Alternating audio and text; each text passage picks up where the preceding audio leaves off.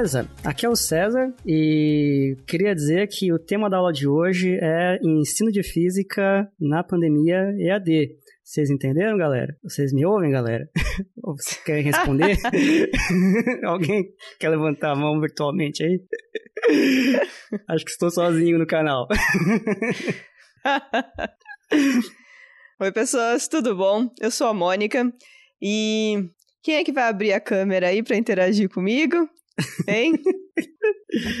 Oi, gente, tudo bem? Eu sou o Guilherme. Ah, eu acho, gente, que essa pandemia mostrou que uh, a gente precisa rapidamente uh, diminuir as desigualdades aí no, no, nosso país, que a educação sofreu muito por causa disso. Oi, gente, eu sou Emiliano. Minha frase não vai ser tão filosófica quanto o Guilherme. Toda máquina é uma máquina de fumaça se você operar ela muito mal. Oh, foi, foi super profunda a sua frase, não é? Não, não vem com essa, não. Ela na verdade, assim, essa frase ela também pode ser usada do ponto de vista de como a gente está encarando a educação em EAD. A gente está realmente fazendo uma máquina de fumaça onde não deveria ter sido uma máquina de fumaça. Então isso se soma exatamente ao que o Guilherme falou. Perfeito. Então, gente, como nós estamos vendo aqui, hoje o tema é uma certa espécie de continuação do episódio de ensino de física de alguns meses atrás, mas com foco principalmente na educação durante a pandemia, que teve uma ascensão muito grande da modalidade de ensino à distância, com é, plataformas tecnológicas digitais, e todas as qualidades e limitações que nós verificamos durante esse período. Então, nós estamos aqui com o Emiliano e o Guilherme, que estiveram no nosso último episódio, também para contar as experiências deles. E é isso aí, vamos tentar aprender e compartilhar as experiências do período. Então, vamos quebrar essa simetria em 3, 2, 1.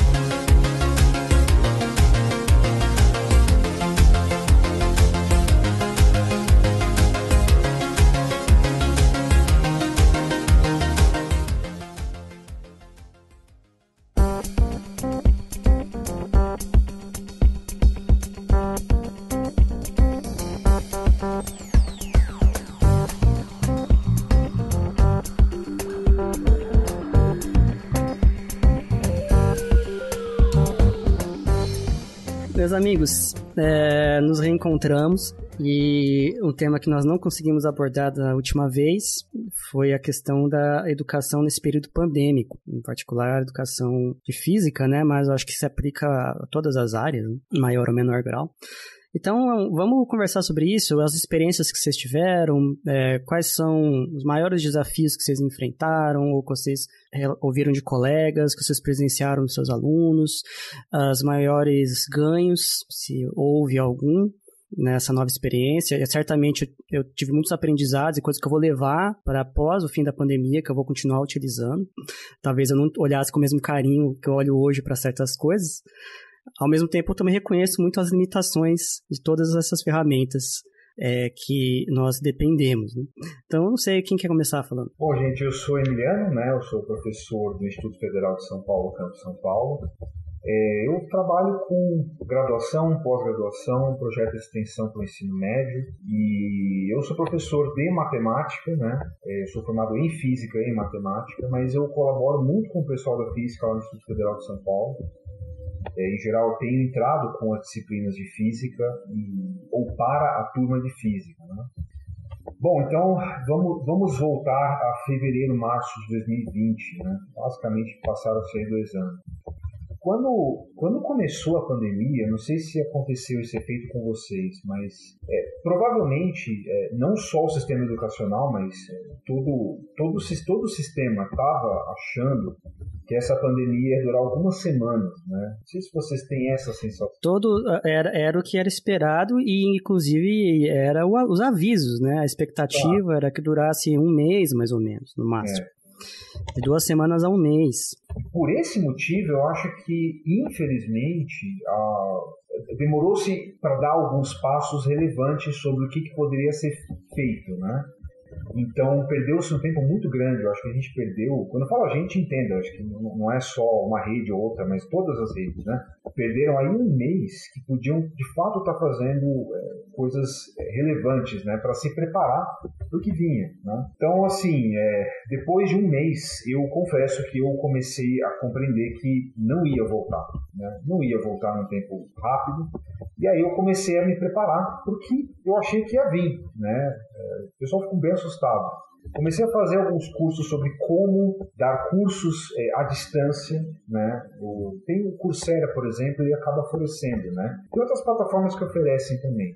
Eu acho que foi talvez a melhor coisa que eu fiz ali no primeiro ano de pandemia, porque o que, que ocorre? Quando a gente trabalha presencialmente, é, a gente já está numa zona de conforto, né? Eu sei como eu faço preparação de aulas, eu sei como vai ser os, vão ser os métodos avaliativos, eu sei o que esperar dos meus alunos em relação a como eles vão se comportar durante todo o, semestre ou o ano, como que vão ser as avaliações, como que eu vou fazer a minha recuperação, né? É, e aí você, aí cai, cai tudo por terra, né? Por quê? Porque, por exemplo, cursos à distância, eles são pensados nessa modalidade. E existe uma diferença entre educação, ensino remoto e educação à distância, ou ensino à distância, né? São duas modalidades completamente diferentes. É, EAD, por exemplo, como ele é construído, ele já é construído de modo que você é, já tenha tudo concatenado, né? As aulas, as avaliações, as devolutivas é, e as próximas disciplinas e a continuidade. O ensino remoto, ele simplesmente ele é a ativação do botão pânico que a gente acabou acionando né, nessa pandemia. E, e o que, que, é complicado? É muito complicado porque assim o, a perda que você tem em todos os processos, desde preparação de aula, execução de aula, avaliação, devolutiva, nota, no caso remoto, ela é terrível né, no ensino remoto. É, no ensino à distância, você já tem isso dentro do pacote, porque já está muito bem definido. Né? Então, é, alguns, algumas redes acabaram tendo o privilégio de ter, por exemplo, plataformas como suporte. Quando você tem uma plataforma como suporte, né, o César ele já mencionou o Moodle, por exemplo, né, que é um ambiente virtual de aprendizado, se você compreende como você faz um curso do ponto de vista virtual, você já tem todo o ganho de como fazer realmente o EAD, e não uma coisa remota. Né? Agora, quando você está no sistema que não tem acesso a isso, aí você tem que começar a lidar com problemas graves. Então, ok, as aulas vão ser síncronas, tudo bem, mas e quem não tem acesso a isso? Fica gravado em alguma nuvem? Como é que o pessoal que pode ver depois, porque mora com três irmãos que também assistem aula em diversos momentos, como é que essas pessoas vão acabar entrando para assistir as suas aulas? E o professor, como é que ele vai dar essas aulas? Ele vai fazer isso via PowerPoint? Ele tem uma mesa digitalizadora com um programa que vai é, capturar né, o que ele vai fazer? Isso tudo vai ser gravado, vai ser disponibilizado depois? Como é que ele vai fazer a avaliação disso? Na plataforma que você tem, vai ter uma avaliação? E como é que é essa avaliação? Ela é síncrona, ela é assíncrona, você constrói ela, então, nesse sentido, o, o, desafio que foi colocado para todos os professores e alunos, né, especialmente professores coitados, né, que de um dia para outro tiveram que lidar com, com toda essa, essa, essa questão, né, é, acabou injetando uma frustração muito grande. Né? Então, eu estou falando uma coisa bem pessoal aqui. Eu, eu me senti muito frustrado no começo, porque a gente passa, sabe, anos e anos dando aula, né, numa zona de conforto. Entenda, entenda a zona de conforto como eu consigo fazer ajustes de modo que no ano seguinte eu consigo fazer uma recapitulação do ano e ajustar algumas coisas e melhorar. E agora você muda completamente as regras do jogo e aí você despende horas e horas e horas e horas em uma plataforma quando você tem acesso, ou preparando aula, ou aprendendo a mexer com mesa digitalizadora, colocando questionário do Moodle, e aí você percebe que você tem um ganho de no máximo 10% do que você teria caso você estivesse presencialmente. Então passa um, dois, três meses e vem uma frustração muito grande, sabe?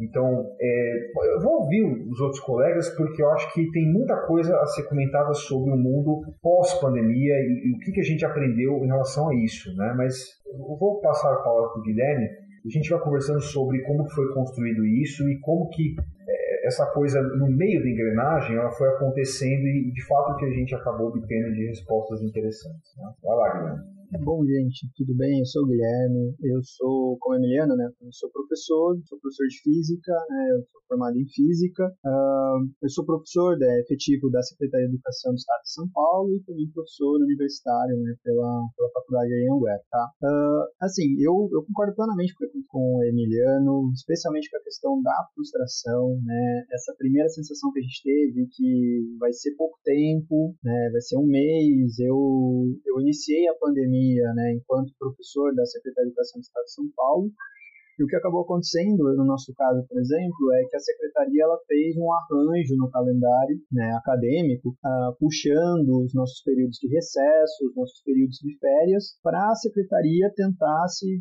se encontrar o que, que ela ia tomar né, como posição para esse momento né, de pandemia que a gente começou a viver ano passado. Uh, então, só para vocês terem uma ideia, a gente acabou, nós professores, acabamos ficando um período aí de mais ou menos um mês, professores e alunos, afastados de qualquer atividade quando iniciou a pandemia. Isso fez com que você tivesse uma baixa adesão total de ambas as partes, professores quanto alunos, porque você vem de uma situação em que você está nesse ritmo né, eh, de, de ensino presencial, acostumado, para uma situação em que você está recebendo uma carga de informações muito grandes, vindos da pandemia, você não sabe o que vai acontecer e essa coisa do vírus, é, como ele funciona e assim por diante, e ao mesmo tempo você tem a carga né, das questões próprias do seu trabalho, do seu cotidiano. É, então foi, foi um momento assim, extremamente frustrante para a gente e, e, principalmente o retorno disso numa situação é, em que o Estado chamava de ensino remoto, né, é, mas eu só vinha, a, digamos assim, ter um bom termo para isso é, um ano depois, né, quando eu fiquei um tempo trabalhando no Instituto Federal, de São Paulo também, onde lá você tinha uma discussão de se de, é, falar né, que esse momento que a gente vive é um momento de ensino remoto emergencial. Uh, e eu acho que isso, do ponto de vista conceitual e até para o próprio trabalho do professor, faz muita diferença você ter o, o, usar o termo correto, porque o Estado ficou uma discussão do é ensino remoto, é EAD, não é EAD, agora com o retorno, né, que acho que a gente vai discutir mais para frente, mas com esse retorno que o, que o Estado de São Paulo tentou né, uh, instaurar em alguns momentos ao longo da pandemia seria um ensino híbrido, o que é, o que não é. Então, assim, a gente viveu uma confusão muito grande. Né? E no estado de São Paulo, a gente passou por um outro processo que foi o seguinte: a rede de São Paulo é a maior rede uh, de ensino do país. Né? Eu acho que se a gente for pegar em termos numéricos, eu acho que é capaz de ela ser até maior do que o, o ensino médio pelos institutos federais. Né? Os dois aí, professores do Instituto Federal, podem dar números, mas eu acho que a rede de São Paulo é, é, é a gente trabalha numa ordem de um milhão de alunos. Se eu pegar só ensino médio, se eu baixar de ensino médio para educação ensino fundamental 2, a gente vai extrapolar aí quase os 3 milhões de alunos. Então, assim, é uma rede muito grande e é uma rede que tem muita dificuldade, tanto do ponto de vista estrutural, quanto do ponto de vista né, do, do alunado, do ponto de vista dos professores e assim por diante. Né? Então, o que acabou acontecendo é que aqui em São Paulo, a Secretaria de Educação ela montou né, uma plataforma né, uh, onde ela fazia não só a transmissões de aulas, então eram gravadas aulas em estúdios, né, uh, como também é, era disponibilizado para os professores fazer a interação com os alunos, então seria um, tinha ali uma espécie de um chat que você, professor e aluno, poderia estar interagindo. O grande, o grande problema, e aí foi a nossa grande frustração, na verdade, que a gente, como é que a gente faz para pôr o aluno ali dentro, né? Então, a gente teve um, uma dificuldade muito grande em conseguir fazer esse movimento e até hoje a gente tem esse movimento ainda sendo feito, né? E a gente chama, né, de uh, é, é, buscativa, né? Termo, né, foi usado é o buscativa e até hoje, até uh, para vocês terem uma noção, até uma semana atrás na escola onde eu trabalho, uh, eu tinha aluno que estava acessando aquela plataforma pela primeira vez, desde que começou a pandemia. Então, assim, para vocês verem, né? E até por isso eu trouxe aquela frase no começo, né? Porque essa desigualdade, ela, ela afetou enormemente, principalmente os alunos das escolas públicas, né? Então, o ensino de física, ele, ele infelizmente, ele caminhou junto nesse sentido, porque a gente primeiro precisava resolver essa dificuldade, que é uma dificuldade absurda, que é uma dificuldade inicial, para depois a gente conseguir pensar uh, o ensino. Né? Então, eu acho que esse foi um movimento assim que, que eu senti muito dentro do dentro do, do estado, principalmente. Hum, beleza, posso posso comentar? Só uma pergunta, Comente. eu tô parecendo um, um, fantasma com essa luz Tá, tá, eu ia falar isso quando você eu acender vou, essa luz. Eu vou tá ter que apagar essa desgraça, porque. Não, é porque as que pessoas, os, nossos, os nossos ouvintes não estão vendo isso. Mas não, mas eles vão ver depois, que vai ter aquela fotinho no fim da gravação. Não quero parecer então, um Gasparzinho, não. César, pra quem não tá vendo agora, pra quem tá só escutando, ele tá com uma luz vinda de cima da cabeça, assim. Tava, né? Agora ele apagou a luz. Ele tava branco. Agora você tá menos branco. Agora eu tô mais natural, né? Agora você tá mais natural. Você que eu tinha morrido durante a gravação. Acen acendi. Ai, que desgraça. É a vida do professor, né? Todo dia estresse é tão grande, pode ser útil. Então, é, também compartilhando um pouquinho a experiência aqui com os colegas, é, o começo era algo muito novo, né? Então, a, a, informação inicial era de que ia ser uma coisa temporária, de coisa de duas semanas, um mês, um mês e pouco no máximo, e nós já esperaríamos voltar. Só que assim, né? Quando você começa a pesquisar, em pouco tempo eu, eu percebi que aquilo não ia ser verdade. Uma, duas semanas, porque as informações iniciais da China eram muito vagas. Tava tudo confinado lá. Mas assim, você já devia imaginar, né? Se tinha cidades inteiras, em milhões de pessoas em lockdown, algo muito sério lá. É, e se sair de lá, provavelmente passará, passaríamos o mesmo, né? Então, em pouco tempo eu percebi que aquilo lá era uma coisa muito mais grave do que o esperado. Última, acho que ninguém esperava também, porque a última pandemia foi 100 anos atrás, né? Com a gripe espanhola. Não é uma coisa que acontece toda hora. E aí, e aí, você, aí você começa a se adaptar, né? Então, o primeiro mês foi um mês meio de inércia, assim, nós não sabíamos o que fazer, né? reuniões entre os professores, e muitos professores, e era o meu caso, eu era um professor recente na, na escola, eu estava seis meses lá, os primeiros seis meses eu estava dando aula para uma turma que tinha ficado dois meses sem aula, porque a professora tinha mudado de escola. Então eu gastei basicamente todo o meu tempo para conseguir repor as aulas, e eu não tive tempo algum para mexer em nada online.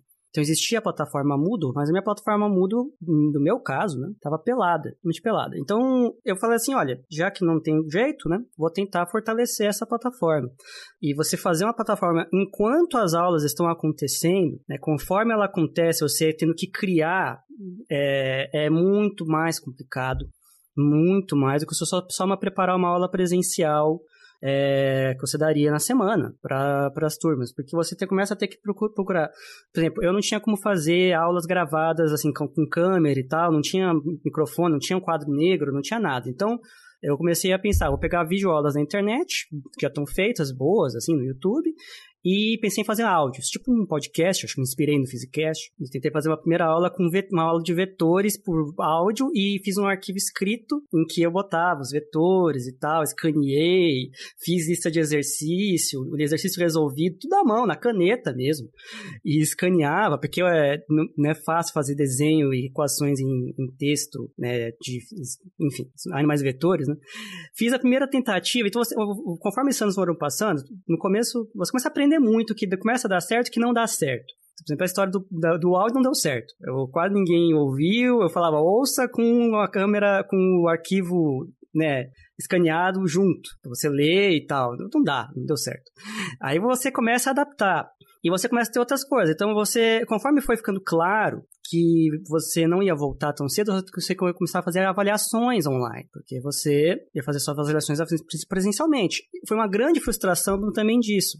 Eu lembro que a primeira tarefa que eu dei para os meus alunos, eu tinha dado um testinho em aula, mas uma tarefa que eu ia gostar muito de fazer, eu, tava, eu ia ensinar o lançamento oblíquo, era eles fazerem uma catapulta. Fazer uma catapulta, eles iam lançar uma bola de basquete das catapultas e ver quem lançava mais longe, na quadra da escola. Ia ser essa coisa. E, e, e os moleques eram pirados, né? Eles iam um construir um trabuco, uma trebuchet. É, falou para mim, construir um trabuco e tal. E aí veio a pandemia. Então, você muda toda essa questão que era muito prática, muito bacana, da interação entre eles e tudo mais, para algo que é basicamente uma prova na, online. E na prova online você tem aquelas questões, né? Tipo, múltipla escolha. Você vai pegar uma questão de múltipla escolha por aí no mundo, eles vão achar a resposta e, e vão fazer de graça. Então, o Moodle ele tem uma flexibilidade para quem é de área de exatas. Você pode fazer ele criar valores coringas na questão, né? Então, ele, a questão é a mesma, mas os números mudam de aluno para aluno. Para muitos alunos isso é muito impactante, porque ele não pode meramente pegar a resposta final e colar, porque a resposta final é diferente. Mas isso dá um trabalho imenso, imenso. E eu acho que a, a, o que começou a ficar claro para mim, conforme eu, eu, eu, eu, sinto uma certa frustração, um, porque era claro, claramente muito mais limitado o impacto que tinha neles hum, em relação ao que era presencial. Não que o impacto presencial seja, ó, oh, não sei, depende deles, mas era muito claro que eles não estavam aprendendo conforme eu, eu esperava ao mesmo tempo, matava com qualquer atividade experimental, qualquer atividade lúdica, é, pelo menos no primeiro momento. E, não, e, você não tinha tempo de se aprofundar e fazer coisas assim, sei lá, mais elaboradas no mundo. Moodle, o Emiliano vai falar muito sobre isso aqui. Ele, ele permite muitas coisas, das quais eu não tive tempo de ir atrás. Nenhum. Você estava lutando pela, pela sobrevivência ali, dia a dia. E, e a impressão que eu tinha com o tempo, conforme o tempo passava era assim: você trabalha 10 vezes mais e os alunos aprendem 10 vezes menos. Porque é muito exaustivo você fazer um sistema Moodle, fazer as coisas online, etc. Os alunos cada vez menos participam então, também teve a transição, botando alguns termos aqui, para quem não está familiarizado. O, o Emiliano falou de aulas síncronas. Aula síncrona é a aula em que o professor dá aula no mesmo horário e que os alunos estão online para assistir a aula. Então seria como uma aula como se fosse na escola, só que eles não estão na escola. Né? Ele, o professor está na sua casa, os alunos estão na casa deles, cada um com uma sala virtual, e eles têm a aula. É, também tem as aulas ou atividades assíncronas, que é como muitos cursos online são feitos, né? Você deixa lá material, o aluno vê a hora que ele vem entender e, e faz atividades depois. A gente começou com atividades assíncronas. E o meu campus, ele era muito honesto nisso. Ele falava, olha, isso daqui não é um ensino à distância. Isso daqui são atividades não presenciais. Porque o, o próprio o Emiliano falou um pouquinho, é muito diferente o um ensino remoto de um ensino à distância. Então, não era, porque não foi planejado. E ninguém tinha como planejar isso on the fly, né? Assim, com o trem andando. Quem já sabia fazia, mas a maior parte das pessoas não sabia. E era o meu caso também. Então a gente fazia essas atividades não presenciais. E a gente só conseguia ter alguma noção pelas evolutivas, assim, quantos alunos começavam a fazer, quantos não faziam as atividades, e era uma crescente. O tempo ia passando, o número de alunos que não faziam as atividades era cada vez maior. E já no fim do primeiro semestre já começou a ter uma, uma invasão muito grande, e, e, e, eu digo até uma certa rebelião, eu acho que uma rebelião até justificada dos alunos. Teve aluno que falava assim: olha, não estou aprendendo nada. E eu não vou entregar nada enquanto não voltar presencial. Porque aí eu vou, quando voltar presencial, eu vou aprender. E não entregava. E eu não tiro a razão dela. Os alunos que eram, principalmente os alunos que têm áreas, áreas mais rurais, que não pegam sinal de internet direito, aluno que às vezes tem um celular para casa toda, e esse celular vai ser compartilhado com os irmãos que também estão fazendo EAD, com o pai que trabalha, que precisa do celular, com a mãe que trabalha, que precisa do celular. É muito complicado. E assistir até naquela telinha pequena do celular. Horrível. E soma que é matemática e física. É uma coisa que, sabe, você tem que pegar na mão e ajudar a fazer a conta, e, e é algo muito difícil. Então, até a escrita, né? Quando começou as aulas síncronas, seis meses depois, que a gente começou a tentar criar uma rotina para os alunos, porque os alunos perdem a rotina no assíncrono. Eles fazem as horas que bem entender. Então, ele não tem rotina e, ele, e, e acho que ninguém é imune, e certamente eu não, a procrastinação nem nada. Então, eles se perdiam. Né? Então, a gente começou a fazer algo assíncrono, que melhorou bastante, mas dentro de limites, né?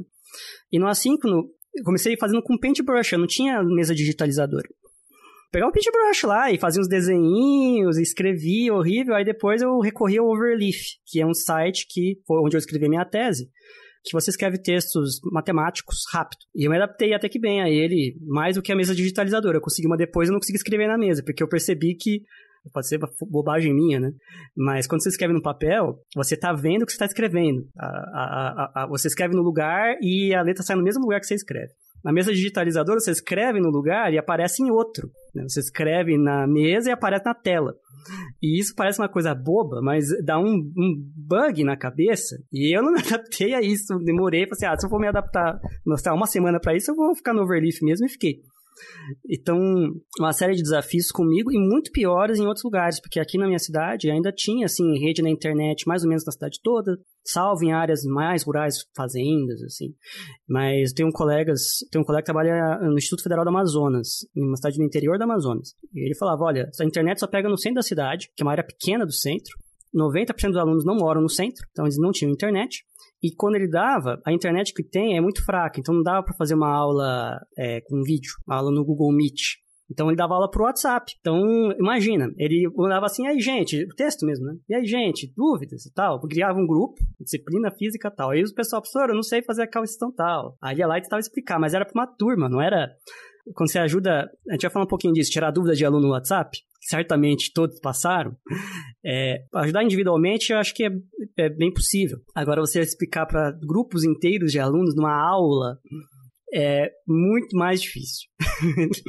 então, ou seja, foi um, uma coisa que eu reconheci com todo o esplendor, um, as potencialidades dessa ferramenta, que inclusive eu vou continuar usando muito do que eu aprendi com ela, incorporar nos meus cursos, mas dois, as limitações dela. Depender única e exclusivamente, pelo menos assim, se não for algo muito preparado, pensado exclusivamente assim, como o Emiliano falou, né?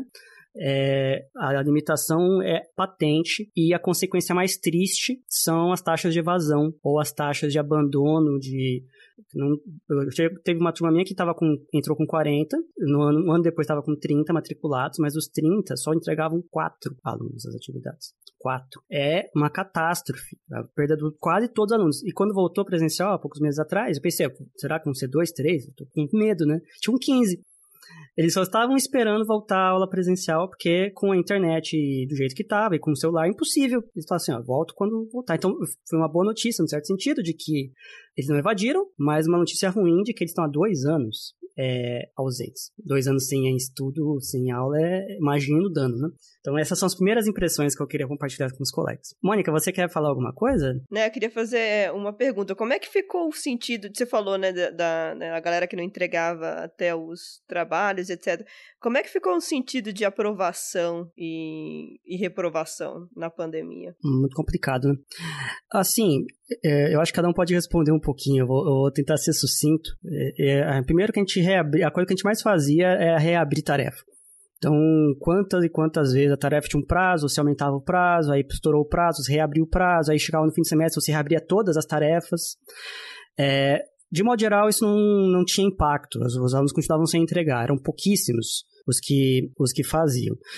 É, no primeiro ano, teve uma política do próprio instituto, do meu instituto, Mato Grosso do Sul, em que não era permitido é, oficialmente uma, uma reprovação, no sentido de que todos os alunos que reprovassem, podia reprovar, só que quando voltasse presencialmente, teria que se dado uma espécie de aprovação, recuperação presencial, prova, um mini curso, em que ele poderia fazer essas atividades e ser aprovado. Então, não tinha assim, você poderia a princípio reprovar, mas ano que vem, quando voltar, ele pode fazer uma espécie de uma provinha, e se passar nessa provinha, ele passa. Ele tem direito a uma recuperação de nota externa ao ambiente virtual. É, não deu para fazer no fim do primeiro ano, porque a pandemia persistiu, não sei como vai ser no fim do segundo, acredito que talvez tenha até. Mas a gente acabava assim, dava chances possíveis, mas se o aluno às vezes não entregou nenhuma atividade, é, tem que considerar uma nota, uma nota virtual. É, o, tinha que dar uma nota real. E no meu caso, tinha muita reprovação. Era raro ter aluno que reprovava quando, quando fazia as tarefas. As aprovações que eu tive, no meu caso, eram 100% alunos que não entregaram alguma tarefa, que não fizeram alguma coisa, que abandonaram um semestre, um bimestre inteiro, coisas assim. Hum, agora os colegas. Então, posso comentar um pouquinho, que eu acho que assim, o que aconteceu assim, no primeiro ano de pandemia, pelo menos no estado de São Paulo, né, pela, pela rede pública, eu acho que teve uma decisão acertada a, a princípio de você não fazer uma retenção dos alunos, né, especialmente, né, só para as pessoas entenderem um pouco, né, no, no caso do, da rede pública aqui no estado de São Paulo, a gente tem quatro anos em que o aluno ele pode ser retido. O sexto ano, né, então é o primeiro ano do ensino fundamental Fundamental 2, né, o nono ano, que seria o último ano do Ensino Fundamental 2, e os, as, três, né, as três séries do ensino médio, primeiro, segundo e terceiro ano. Uh, eu vou falar mais do ensino médio, que é onde né, eu, a gente faz uma atuação mais, mais forte né, da área de física, e o que acabou acontecendo foi que no primeiro ano é, buscou-se não reter né, nenhum aluno por questão de uh, desempenho acadêmico, então por questão de nota. Né? Uh, as, as situações que a gente tinha eram alunos que iam ser considerados evadidos. Então isso também não é uma retenção do ponto de vista burocrático. Né? Uh, então o que a gente buscava fazer na, re, na realidade é buscar fazer com que o aluno ele não evadisse da escola. Né? Então esse acho que foi, foi a primeira, né, foi a decisão acertada, né? Apesar de você ter, obviamente, resistências sobre isso, que isso acabou acontecendo, mas em geral, né, a maior parte da, dos professores em si, a gente entendeu essa situação, nesse né, momento que a gente vivia, então a nossa busca era por não fazer com que o aluno evadisse. Né? Então o que a gente acabou uh, fazendo é assim, por exemplo, no meu caso de física, eu tinha turmas, eu tinha três turmas de ensino médio. Das três turmas, eu tinha uma turma que eram alunos de terceiro ano do ensino médio, então assim, eram alunos que basicamente aquele momento, o ápice do ensino médio deles, que é o terceiro ano, eles vão se formar, formatura e tudo mais, simplesmente eles viram, né, uh, hipo virou fumaça, né, que né, Emiliano comentou da fumaça no início, mas assim, uh, essa foi a turma que eu mais tive a dificuldade para receber atividades, para receber retorno deles, né, e eu acho que era até compreensível, né, da parte deles essa questão, né, de, de tudo que eles estavam vivendo ali, tá, mas o que acabou acontecendo é que a gente pegava, né, então se o aluno ele tivesse entregado alguma atividade com outro professor, então esse aluno não pode ser considerado evadido, né? Então esse aluno ele ia ser então, né, aprovado, né? Infelizmente o estado aqui de São Paulo ele soltou uma espécie, né, uma ideia de trazer um tal de um quarto ano do ensino médio para esses alunos, principalmente do terceiro, que seria realizado esse ano, para que eles pudessem fazer uma coisa meio mais voltada para uma coisa mais próxima de vestibular, quase como se fosse um cursinho, mas seria mais uma recuperação de tudo que aconteceu. Só que assim, foi uma ideia que foi soltada no ar e infelizmente não aconteceu, né? Então, certa forma, os alunos também sentiram muito isso, né? Eles estavam ouvindo muito, ah, não, vai ter isso, ah, não, vai voltar, não, o ano que vem vai ter um quarto ano, e no fim das contas não teve nada, né? Não aconteceu, infelizmente, né? Então, isso né, é, atinge eles fortemente, né? Então, eu acho que isso, é, em questão de avaliação, isso afetou, afetou pouco do sentido de retenção. Para esse ano já não, o estado de São Paulo, ele se já, ele se já organizou melhor nesse sentido, então esse ano, por exemplo, tem assim a possibilidade de retenção né, dos alunos. Contudo, esse aluno ele ainda vai ter uma possibilidade de agora em janeiro estar tá fazendo uma recuperação intensiva, né, para ver se de fato, se efetivamente vai ser retido ou não. Né? Então, assim, só para vocês terem uma ideia, o, o, como é que está o, o, ambiente no, no, no, estado de São Paulo, né, questão da, das escolas públicas. Né? Então, é a gente a gente caminhou um pouco nesse sentido aí. É, deixa eu. Eu vou começar a falar sobre essa pergunta da Mônica, é, fazendo uma, uma reflexão. Né? O que aconteceu antes da pandemia e depois da pandemia em relação ao papel da escola? É, eu acho que ficou esfregado na cara de todo mundo que escola não é um espaço de transmissão de conhecimento. E, e assim, foi esfregado na cara de todo mundo isso. Porque se fosse puramente só isso, é, a gente teria feito alguma coisa que tivesse dado certo porque alguém já pensou em simplesmente encontrar um mecanismo de passar conteúdo, né?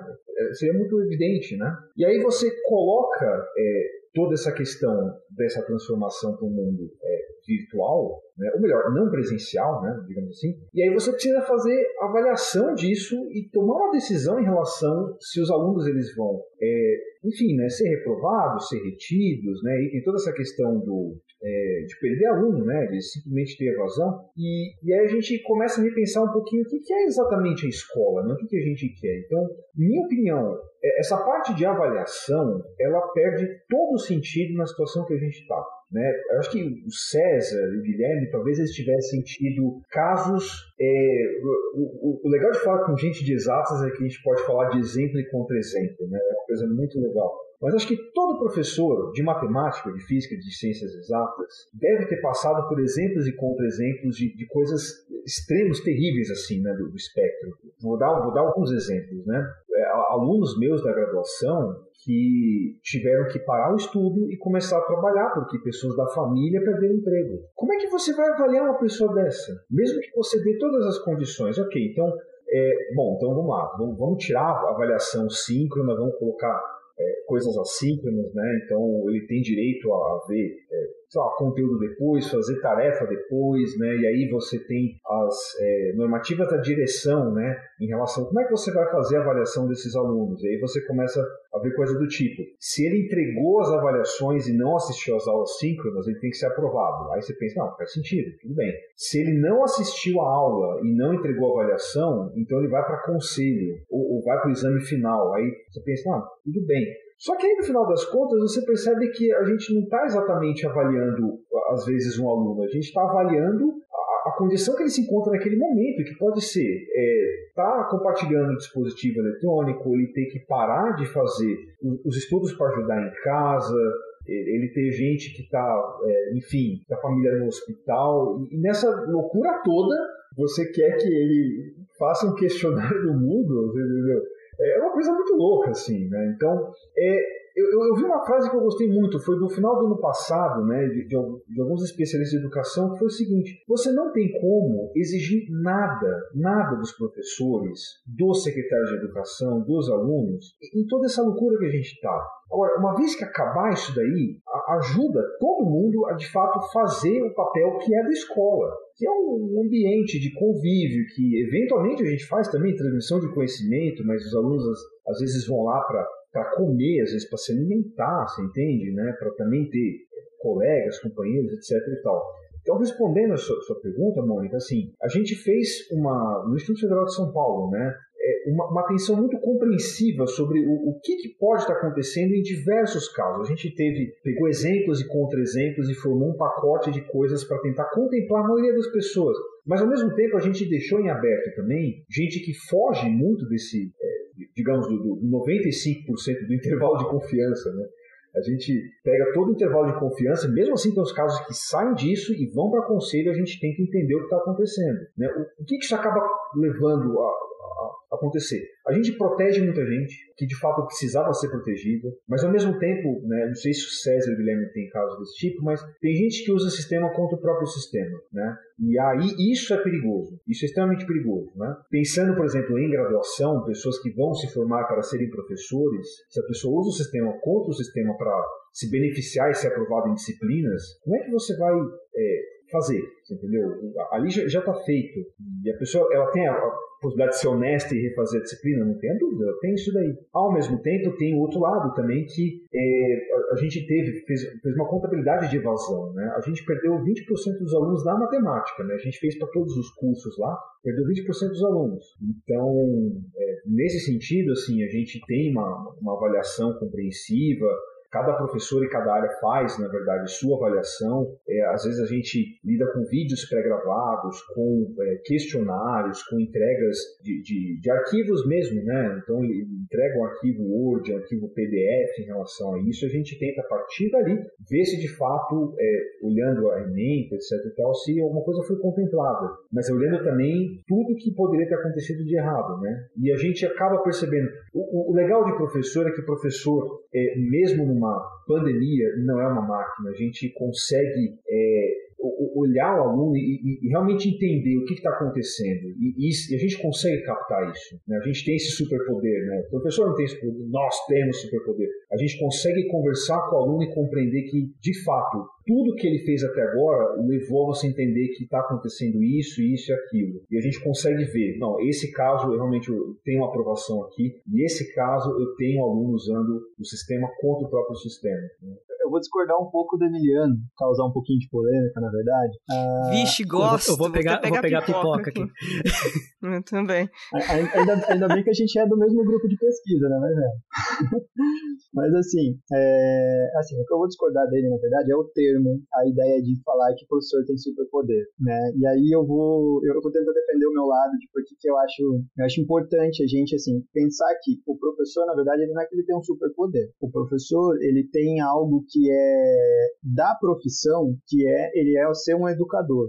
O educador ele é mais do que um professor. É, o professor ele é um, tem um lado um pouco mais técnico. O educador ele tem um lado que é um pouco mais abrangente, né? E é, é nessa abrangência que a gente percebe o, o papel da educação. E eu acho que a, a pandemia trouxe isso à tona fortemente. E eu acho que a pandemia trouxe à tona, principalmente até para a própria classe dos professores, de forma geral, de a gente começar a romper com essa ideia de que uh, o, o, professor é quem está ali para transmitir o conhecimento, mas que é algo que a gente, infelizmente, ainda é muito recorrente, né? Mas a gente tem não só o papel de formação dos alunos, mas essa formação técnica, como essa formação de educador, né? Uh, de, da própria educação, de entender as características da sociedade e assim por diante, que é algo muito mais amplo. E eu acho que é esse papel do educador que se sobressaiu ao papel do professor técnico da, da formação conceitual matemática, né, uh, na pandemia, né, esse papel nosso de a gente poder pegar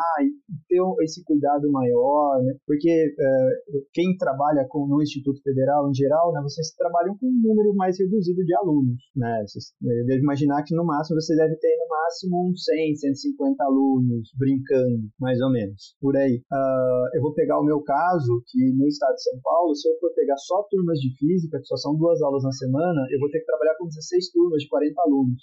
Então, assim, a gente está falando de, de, números ali, né, na, na, faixa de 400, 480 alunos. Né? Então, assim, a, a pandemia, ela colocou a gente num estado que a gente precisava muito mais ter atenção essa questão do, do olhar do professor, desse olhar atento para algo que é muito mais amplo do que o olhar atento para o aprendizado mesmo. Acho que, de fato, não tinha muito que a gente buscar de aprendizado nesse momento. Eu acho que o que a gente tinha é que buscar esse, esse outro lado, né? Que é esse papel da escola que eu acho que a pandemia elevou ainda mais. Que é esse papel da escola, como o Emiliano falou, tinha aluno que vai para a escola para se alimentar, de fato. Né? Eu, eu comecei na pandemia numa escola de ensino integral. Então, nessa escola de ensino integral, os alunos faziam três refeições na escola.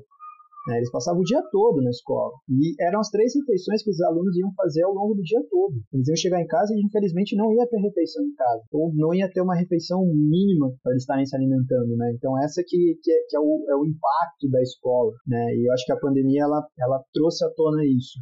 Por isso que era tão importante, por isso que é tão importante a gente pensar como é, era importante que a gente tivesse um controle da pandemia, para de fato você ter um retorno presencial das atividades dentro dos espaços escolares, né? Não da forma como foi feito, obviamente, né? Esse retorno forçado, a pandemia não controlada e vamos retornar, não. A gente precisava ter um controle maior para ter um retorno, porque sim, a escola é muito mais importante do que só a, a, a questão da, dessa formação. Mas é nesse sentido a polêmica, gente. Né? Eu queria então pegar o que o Guilherme falou e, e dar continuidade, que é assim, os danos nesse período, né, eles foram de todos os lados. Então, na verdade, quando você está dando aula numa pandemia, não é como você tivesse dando aula, não, é só o problema de que tem a limitação do online, de que o aluno não tem internet, não sei o quê.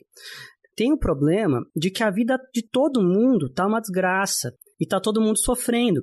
Então, isso afeta todo mundo. O aprendizado dos alunos, afeta a, a, o psicológico dos professores. Eu tive aluno que o pai e o avô morreram de Covid na mesma semana, uma aluna como é que você vai pedir dela alguma coisa, né? É, é, não tem. E, e, e coitada, ela veio mandar para mim uma mensagem, cara. Ela falou assim, professor, desculpa que eu não, eu não pude mandar essa semana atividade, era até sábado, pode dar uma semana a mais para eu para eu fazer, pedindo desculpa.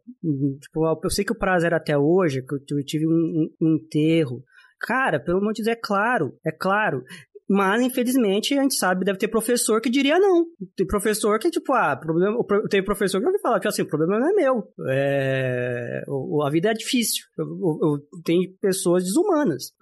Então, tem, então tinha caso, não digo aqui na minha escola, né? Mas eu digo assim, boatos, né? Histórias, né? Que rodam por aí, né?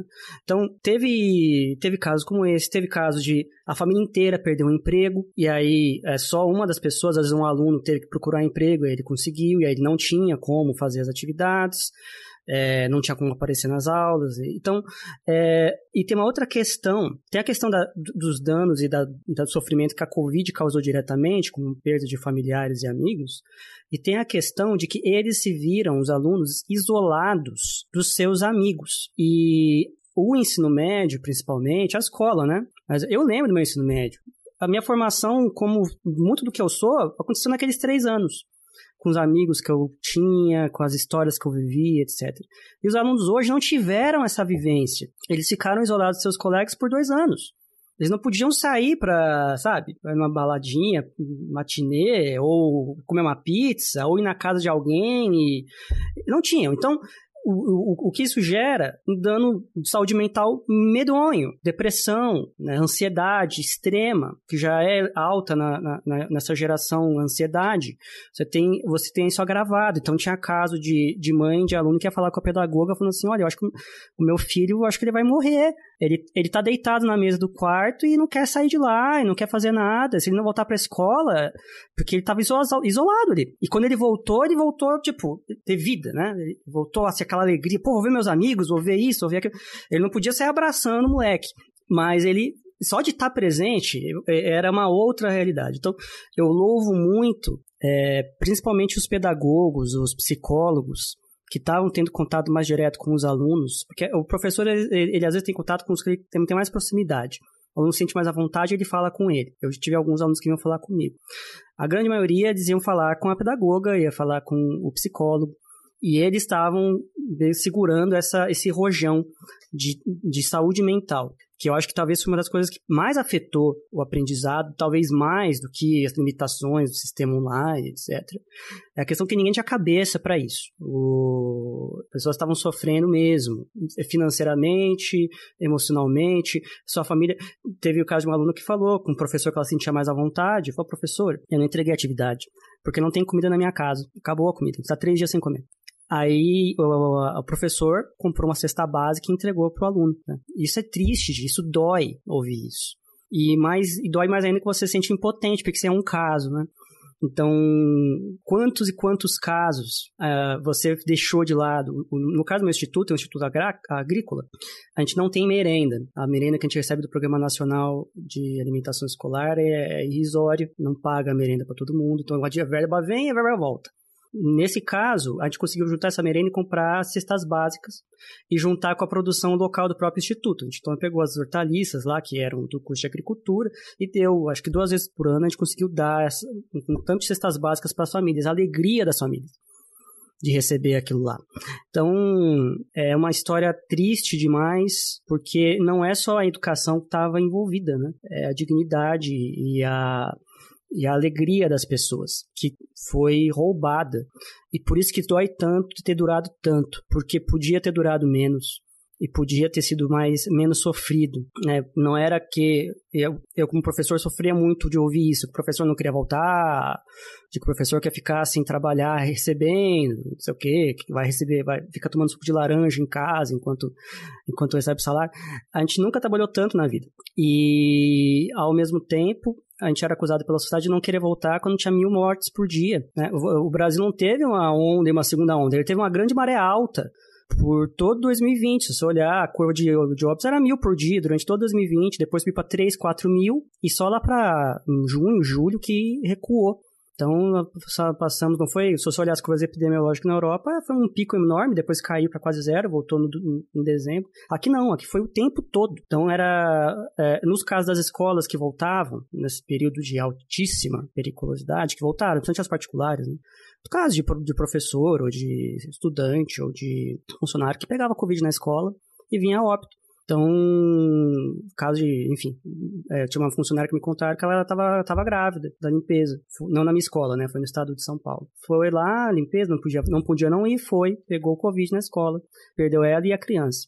Então, são histórias terríveis e esse sofrimento ele poderia ter sido menor.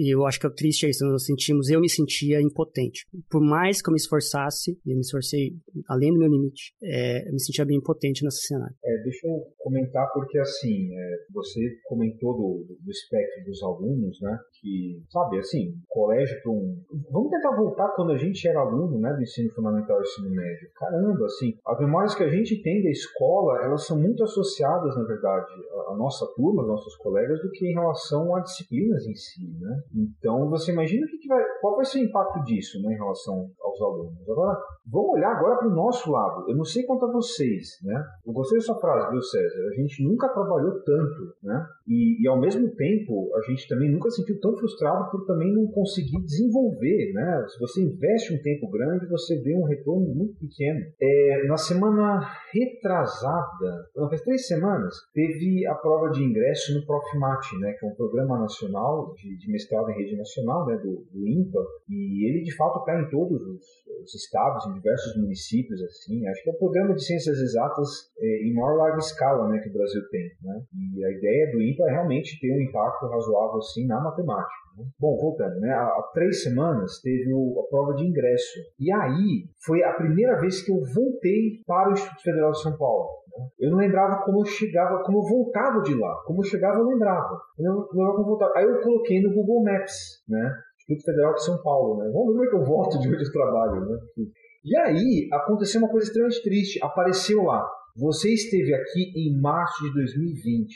Isso foi foi assim, foi, foi um, um, um, tijolo na minha cabeça. E aí eu voltei e eu vi meus colegas lá, porque a gente aplicou, né? Todos os colegas do programa. Eu fiquei emocionado assim de ver eles, porque assim, eu, eu gosto de conversar com os meus colegas, eu aprendo muito com os meus colegas, eu aprendo muito com os meus alunos. Meus alunos aprendem muito comigo, evidentemente, né? mas os meus alunos também aprendem muito com os colegas deles, né? É, então, assim, eu vou agora vou tentar voltar ao, ao, tema de física e matemática em toda essa loucura, né? Eu acho que o primeiro ponto que ficou meio claro na nossa conversa foi a insanidade da gente tentar aprender coisas novas com tudo isso que estava acontecendo ao nosso redor. Né? Então, assim, vamos fazer que nem os físicos e matemáticos. Então, assim, então, ok, considere que tudo isso aqui deu tudo certo, agora vamos ver o que, dá para fazer a partir daqui. E vamos tentar mostrar que, de fato, não teria como dar certo, mesmo se todo mundo tivesse um computador, se todo mundo tivesse família com emprego estável, se todo mundo tivesse pelo menos três refeições em casa, né? que evidentemente não foi o que aconteceu. Olha maluquice, né? Vamos voltar a algumas experiências que a gente teve durante esse período é, com nossos alunos e com as disciplinas que a gente ministrava. Né? Então vamos lá. É, Trabalhei com turmas de física, né, da graduação, e era cinemática, né? Então, cara, assim, ok, você consegue trabalhar com conceitos, você consegue trabalhar com ideias, uma mesa digitalizadora, ou um PowerPoint, ou um overleaf, né? Que no fundo pega e faz um text ao vivo, você consegue desenvolver ali algumas equações. Mas e o experimento, né? A gente conseguiu é, fazer algumas coisas que é, a gente teve que pensar fora da caixinha, né? Ou usar um termo que eu abomino, se reinventar. Se tem uma, uma, um termo que eu abomino nessa pandemia é o professor ou as pessoas vão se reinventar. Eu tenho vontade de mandar merda. Não sei se eu posso falar pode, pode, pode, pode. Opa, pode, pode. O que a gente mais faz? Pode, deve. Cara, se reinventar, enfim, né? Depois de um ano, tudo que você quer é não se reinventar mais nada. Você quer voltar ao que estava antes, né? Então a gente, um colega meu, ele é professor da física, né?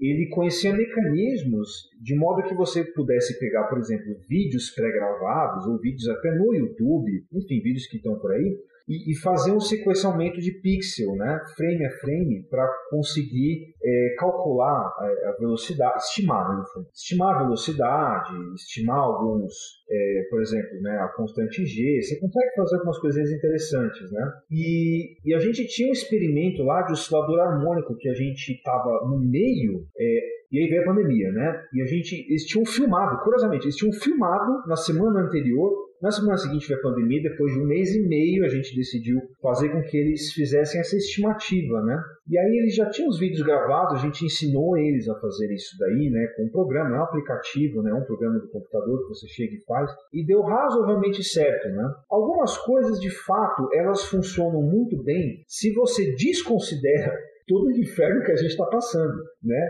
Só que assim, vamos, vamos olhar do ponto de vista é, do Instituto Federal de São Paulo. É, majoritariamente são professores com mestrado ou doutorado e, e tem, né, o, o, Guilherme falou que a quantidade de alunos que ele atende né, semanalmente é, muito alta. Quem trabalha no Instituto Federal de São Paulo tem a possibilidade de trabalhar com um número reduzido, mas ao mesmo tempo tem, em contrapartida, é, muito tempo para pensar sobre como vão ser as atividades, como é você atende essas pessoas, né? Então a gente conseguiu fazer esse trabalho direitinho, né? É, e aí deu certo, mas essa é a realidade? É, é isso que na verdade funciona? São todos colégios que têm, na verdade, professores que se reinventam, como se o professor não tivesse dois ou três colégios para dar aula também, uma quantidade absurda de, de alunos para dar aula e, e, tiver que, sei lá, da meia-noite às seis pensar em como encontrar um programa, né? E, também como é que encontrar para comprar celular e chip para todo mundo, né? Porque também não tem como, né? Enfim. Então, no fundo, eu só queria comentar isso para meio que falar que se a gente simplesmente excluísse, né? A gente vive no, no mundo das maravilhas aqui, né? Com todo mundo, ninguém perdeu parente, sabe? Deu tudo certo também não teria dado certo. Também não teria dado certo. Né? Enfim, só, só transcendi um pouquinho para a área que a gente trabalha para meio que mostrar que fundo é uma loucura né, o que a gente está tentando fazer.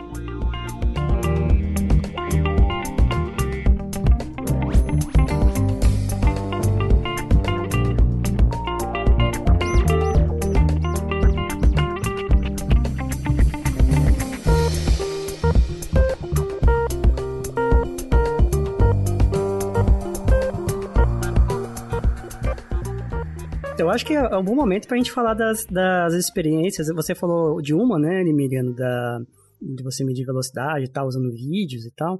Experiências exitosas. E dentro, da, dentro do possível, né, do que você ficaria como exitosas. E talvez, inclusive, assim, experiências que você pensa assim, olha, eu posso incorporar isso no meu, nas minhas aulas presenciais, quando elas voltarem totalmente. Essa parte do sistema online também pode estar presente de alguma maneira e como complemento. Né? Então, que experiências você acha que foram bacanas, que você percebeu? Quais que não, não deram certo? Deve ter tido várias iniciativas que não deram. E, e quais são os méritos e deméritos delas? Guilherme também, se quiser falar. Tá, posso começar então. Então, uh, no meu caso, né, eu, assim, da, da, parte experimental, né, já que a Guilherme tocou na questão do experimento, uh, o que a gente fez que foi assim algo que eu não fui buscar no sentido de fazer um experimento, no sentido de fazer algum tipo de desenvolvimento, vamos chamar assim, ah, mais fechado com relação aos alunos. Mas o que a gente fez na escola que eu trabalhei em 2020 foi fazer uma feira de ciências online, né? Então a ideia era que os alunos eles fizessem, né, uma série de, de, de atividades vinculadas então a algumas características da ciência, desde o ponto de vista da divulgação ah, até mesmo do ponto de vista técnico. Né? É, então, assim, eles tinham que passar por pelo menos umas. Eles tinham, a cada turma, né, tinha que realizar pelo menos três atividades. Então, uma era de divulgação, e aí seria uma divulgação a partir de uma coisa que, como a gente estava né, nesse meio né, on, online, nesse meio né, digital, isso é muito recorrente dos alunos, é a questão de produção de meme. Né? Então, fazer um meme dentro de uma perspectiva da ciência. Brincar com alguma coisa e tudo mais. Então, tiveram vários memes fizeram memes comigo, e assim por né? Mas assim, então foi esse lado que é um lado assim, vamos pensar um pouco essa questão da divulgação, né? Como pegar alguma coisa e conseguir divulgar ela. Uh, teve o lado prático, né? Então a gente teve alguns alunos que fizeram alguns experimentos, produziram alguns experimentos, né? Uh, e aí foi interessante porque assim, eu, eu peguei, né? Eu minha esposa, é, meu filho, né? Aquela coisa, são dois professores, né? Uh, com uma criança que adora ciência absurdamente, né? Então, para tentar fazer um pouco mais essa questão da divulgação, a gente fez um videozinho da construção de um termômetro, né? Um termômetro simples para você pegar, né? medir a variação, né? De, de altura de, de, um líquido, né? E ali a gente fez um videozinho, um videozinho animado, né? Mostrando um pouco o passo a passo de como montar aquele termômetrozinho. É assim, aquele termômetro de álcool? É o termômetro de álcool. Eu mandei os meus alunos fazerem isso também. É. Porque assim, era um, era um, era um experimento, né? Que é, é fácil acesso os materiais, não materiais difíceis de achar, né? E na realidade, ele tem um efeito uh, do ponto de vista, vamos chamar assim, é, motivacional muito grande, porque de certa forma a chance daquilo lá, daquele experimento dar certo, ela é relativamente alta. Porque o que é dar certo aquele experimento? É você conseguir fazer o álcool subir no, no canudinho. E, e aquilo, cara, é, é um olhar mágico. As pessoas elas fazem aquilo, a hora que o álcool sobe, elas olham com aquilo com uma cara de, né, de, né, de, é, é ruim o termo mágico, né? Pra, pra, pra gente. Fascina... Fascínio. fascínio, ótimo. Elas olham para aquilo com um olhar de fascínio muito grande, né? Então, isso, conseguir motivá-las a fazer algum tipo de, de ação, né? Então, eu acho que do, do ponto de vista do momento que a gente estava vivendo, foi algo muito legal, né? E a gente postou, né? A escola, ela tinha uma página no Facebook, então os alunos passaram um dia postando essas coisas no Facebook e gerou uma certa, vamos chamar assim, uma certa competição, assim, né? De quem ganhava mais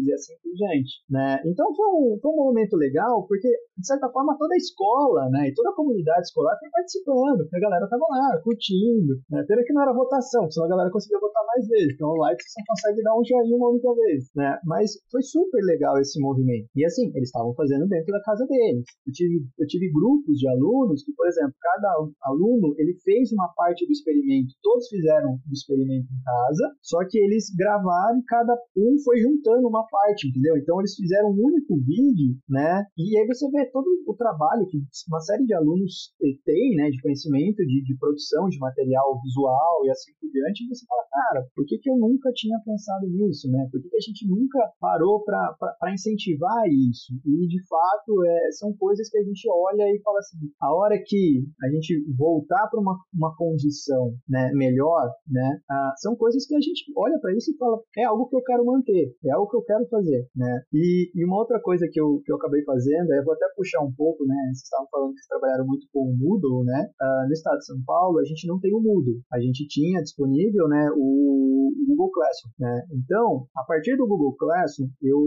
eu pensei, né, que nem vocês, falei, tá, eu vou colocar uma questão lá, o que, que o cara vai fazer? A pessoa vai pegar, provavelmente, há, grandes chances de ela pegar, jogar na internet a questão, pegar a resposta e não mandar ver, porque ela só tá fazendo aquilo porque ela só tá fazendo aquilo. Talvez ela não consiga refletir, ela não vai parar para refletir, pensar, porque, cara, o mundo tá explodindo em volta dela. É basicamente exclusivo. Mas eu busquei fazer um esquema que, que foi assim, eu criei uma única questão, e essa única questão, né, dentro do, do Google Forms, eu fui fazendo cada sessão, ela representava um possível passo que esse aluno podia estar fazendo, ou certo ou errado. Então, por exemplo, o primeiro passo era identificar os valores. Então tinha lá, a primeira coisa que eu tinha que responder é quais são os valores para responder essa questão. Então colocava lá uma série de alternativas, né? E ele marcava. Se ele marcasse a alternativa errada, ele retornava para o ponto onde ele estava inicialmente com feedback. Olha, aqui você está marcando a alternativa errada por causa disso, disso, disso. Também não dava uh, né, o, o, feedback completo, ele dava ali noções para ele, para ele poder refletir e pensar assim: opa, peraí, talvez seja isso. Então, assim, teve aluno que de fato foi só marcando aleatoriamente até conseguir chegar nas respostas certas e completar a atividade. Mas teve aluno que optou por, não, deixa eu fazer com seriedade para ver, porque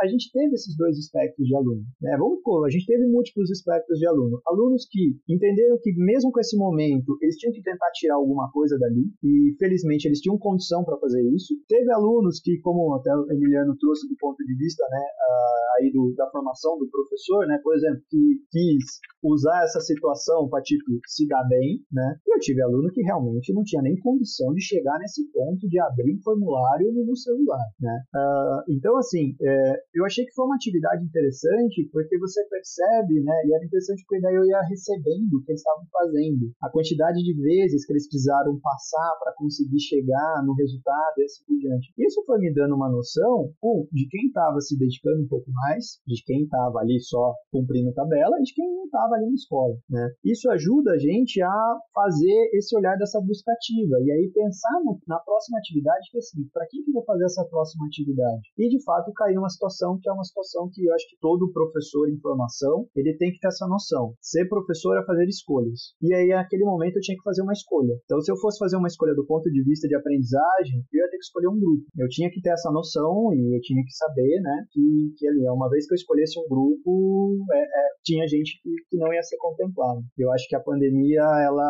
ela trouxe isso muito forte pra gente, né? Então, então foram coisas que, que eu acabei trazendo aí da, da pandemia. Eu tenho mais algumas coisas também, mas eu queria comentar o que o Guilherme falou, né?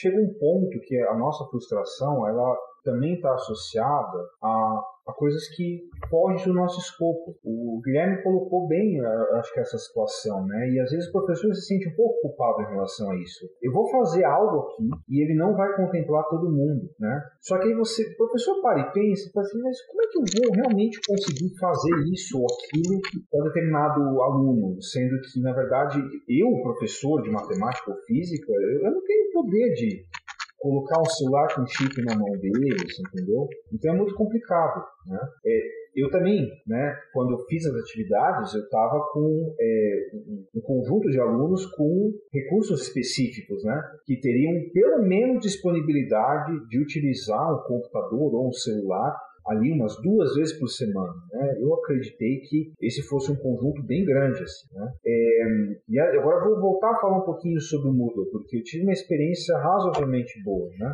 Ele é um ambiente virtual de aprendizagem né? e ele é colaborativo. Então, eu fiz um projeto de extensão em 2019, eu escrevi ele para executar em 2020, que eram de aulas de Olimpíada de Matemática, em que, além dos nossos alunos do Federal de São Paulo, a gente tinha alguns colégios ali na região que podiam ser atendidos. Então, é, lá estava eu, né, em 2020, em fevereiro, eu estava batendo a porta de diversos colégios ali na região. É, dois colégios municipais, né, então eram oitavo nono ano, que eu estava com foco né, do, do, do municipal, é um, um, colégio estadual, que ficava mais ou menos ali perto, e dois colégios particulares de poder aquisitivo baixo, né?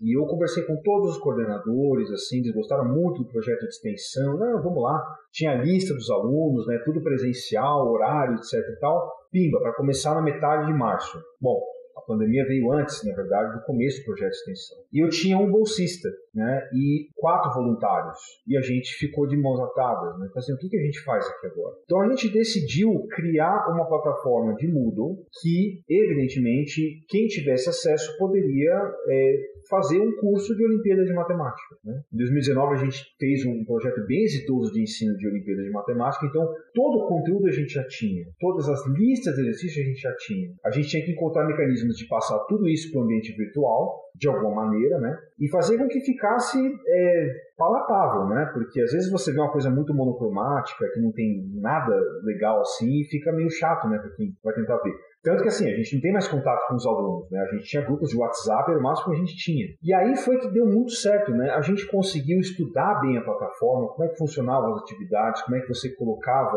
determinada coisa, como é que você verifica se os alunos eles estão vendo ou não. Né? Exemplo, é, você faz uma gincana, como é que você pode perceber se os dois alunos não estão roubando e fazendo junto? Então tem como fazer isso daí. O Moodle consegue fazer isso para você, por exemplo. Né? É, como é que você faz, por exemplo, um, um questionário como é que você começa a colocar elementos de gamificação lá dentro, né? Elementos de gamificação essencialmente é o seguinte, né? Você coloca coisas que são muito características de jogos de videogame que fazem com que ele seja muito interessante, só que em ambientes que não são de jogos de videogame. Então a gente colocou, por exemplo, pontos de experiência como se fosse joguinho de RPG, né? Então o aluno vai lá e completa um questionário com uma nota maior que 6. Parabéns, você ganhou tantos pontos de experiência, né? A gente colocou depois emblemas, né? Então, por exemplo, o aluno assistiu todas as videoaulas de aritmética zero, né? Que eu, eu coloquei do portal da matemática, né? Então ele ganhava o emblema é, você assistiu os vídeos de, de aritmética zero, né? E aí ganhava emblema, né? E era muito louco, porque assim, quando a gente colocava. É mais ou menos o que o, o Duolingo faz, né? Com o ensino de línguas, né? faz isso. Ah, é verdade. Só que o Duolingo é ameaçador. Volta e meia você recebe um e-mail com aquela coruja. Faz tempo que eu não vejo você. é. Né? é meio demente, assim, né? Eu sei lá. Eu recebi e-mail uma da manhã, assim, do Duolingo, né? Meu Deus céu. Mas eu não faço isso com os meus alunos, não. Né? Eu fiz uma gincana com eles, né? Que valia prêmios que a gente podia dar, né? Livros, etc. E eh, até assim, um trabalho com um congresso, né? Enquanto Paulista de Educação Matemática, o EPEM, que a gente mostrava como que a gente ficava muito tempo trabalhando na plataforma e os meses seguintes a gente colhia tudo isso, né? A gente regava ali por dois meses colocando um monte de coisa na plataforma, vendo a gincana, e depois você tinha uma quantidade de cliques absurda ali, porque a galera realmente vai tentar fazer aquilo ali, né? Então, isso evidentemente, assim, os pontos de experiência, na verdade, foi o que ajudou a gente a contabilizar quem, quem ganha a, a essas gincanas ou não, né? A gente teve posição lá primeiro, segundo, terceiro. E a gente teve um efeito muito interessante, que a gente foi colocando em grupos, em grupos, em grupos, né? E começou a aparecer gente assim, de diversos estados, de diversas cidades do interior de São Paulo, que queriam participar dessa, dessa é, da plataforma. Assim, caramba, né? E, e, ano passado, por exemplo, nem teve o BMAP, né? O pessoal realmente treina competições de matemática para fazer o BMAP, porque o BMAP ela tem o PIC, tem as, os editais específicos da FUVEST né, e da Unicamp né, por vagas olímpicas. Então, é, muita gente participava por causa disso. Então, não teve isso ano passado o pessoal mesmo assim fez. Né? A gente fez de novo esse ano. Né? Então, esse ano a gente começou a, a, a explorar mais coisas é, menos triviais. Né? Então, tem, por exemplo, H5P. Né? Então, a gente consegue colocar elementos um pouco mais é, interessantes de dinâmicos, assim. Né? Mas a minha experiência do Moodle em relação a isso diz mais ou menos o seguinte: é, você faz 80% das coisas assim muito bem feitas com 20% das coisinhas que o Moodle oferece, sabe? Se você pega e abre qualquer ambiente virtual de aprendizado, você tem um buffet ali, né? Um menu gigantesco, mas honestamente você vai precisar de umas três ou quatro coisinhas lá e, e o negócio funciona muito bem só com essas três ou quatro coisinhas, né? Então mais uma coisa para a cabeça do professor, né? Ele está diante de um monte de coisas na frente dele e fica meio perdido, né? Então, enfim, essas foram as experiências. E assim, o que, que é legal? É, eu tenho agora parceiros de outros institutos federais de São Paulo que entram na minha plataforma, professores, e se beneficiam disso. Eles podem ajudar a criar questionário, a fazer tal coisa, ver se os alunos dele estão assistindo ou não, né? Então, para 2022, acho que a gente vai tentar fazer com que essa seja uma plataforma meio que oficial, assim, para que os professores de diversas regiões do país meio que é, no presencial agora voltem e beleza, então aqui tem uma plataforma com conteúdos. Então a gente vem aqui presencialmente para a gente trabalhar é, aulas, né, ver, trabalhar em grupo, etc e tal, mas assim, lista de exercício, atividade, não, vamos para aquela plataforma daquele cara maluco lá que, que ele fez, está bem legal, né? essa, essa vai ser a parte boa do pós-pandemia, né? Tem que olhar um pouquinho essa parte também. Né? É interessante no sentido de eu, né, durante essa pandemia, eu né, não dei aula e etc eu vi muitos amigos meus, né, que são professores ainda, né, o quanto que eles, o quanto foi difícil, né, nesse sentido e, e, e tudo mais. Mas também pensando, até por um lado de, né, no, sei lá, né, um dos efeitos também que eu consegui, que foram mais próximos de mim, que eu consegui ter, né, ter, ter, ter que, né, que, que foi mais próximo de mim, essa pandemia e etc., foi no sentido de alunos que precisavam muito de ter o contato com com outras pessoas, por exemplo, né, de doutorado e etc, para conseguir emprego e tudo mais, e que também isso não aconteceu, né? O contato aqui para a gente conseguir, né, vagas de pós-doc, etc, é, é através de, de ter contato físico e de conhecer e participar de congresso e conferência e conhecer gente, né, da talk, da seminário, etc. Isso tudo foi tudo perdido, né? Então, um dos efeitos né, da pandemia, né? né, que foi o mais coffee break, comer comida de grátis. comer comida de graça. né, essas coisas. Essa de graça parte, não, né? né? Porque então, tipo, embutido. alguém, alguém paga por isso. Alguém paga, né? Mas, tipo, isso tudo foi perdido, né? Então, eu tô com vários alunos aqui de, né, de doutorado, etc., que não sabem o que vão fazer da vida num futuro próximo, porque perderam o contato, né? E tá difícil para conhecer, para fazer, né, o, o, o, como que fala isso? É, o networking deles e etc, né, tudo por mundo virtual. Mas, apesar de tudo, né, teve o lado bom né, da, da pandemia, que foi no sentido de trazer muitas das coisas para o lado virtual também, né? Então, conferências, né, que muitos alunos de pós-graduação, por exemplo, não iam ter né, como pagar para ir, sei lá, conferência no Japão, na Europa, ou aqui nos Estados Unidos mesmo, né? acabou que essas pessoas, né, do Brasil ou de outros lugares do mundo conseguiram ter acesso a a, a, a participar dessas conferências que talvez não fosse uma coisa possível antes, né? Então, de novo, né? Tem lados positivos, tem, tem o um lado positivo e teve, né? O lado negativo foi absurdamente grande, né? Por conta da pandemia, mas tiveram também as coisas, né? No caso, positivas. Então, a gente ainda tá nessa balança de não saber o que, que vai acontecer, não saber o que, que vai, né, fazer e, e, e etc. Mas tem muita coisa que a gente está aprendendo que a gente consegue levar para um, né, o mundo pós-pandemia, se é que vai existir algum dia um mundo pós-pandemia, né? Então, é... Mas é isso. E outra coisa que eu queria falar também é que, tipo, né, eu vi. Eu fiquei muito preocupada com relação a né, toda essa parte dos alunos e etc. Mas acho que eu fiquei muito, muito, muito, muito, muito preocupada também com, com o efeito da pandemia sobre os professores. Tem um caso, não sei se vocês escutaram, mas é, teve um professor, eu não vou falar da onde agora, mas menino César deve saber quem eu estou falando. Mas teve um teve o caso do professor que estava gravando as suas aulas para colocar no YouTube, etc, né? E ele tá, ele, né, tá gravando as suas aulas no computador e etc. Depois de dar aula, ele foi ver um pornozão e esqueceu de, de, de parar a gravação da tela dele. E foi tudo pro YouTube. E ficou lá muito tempo.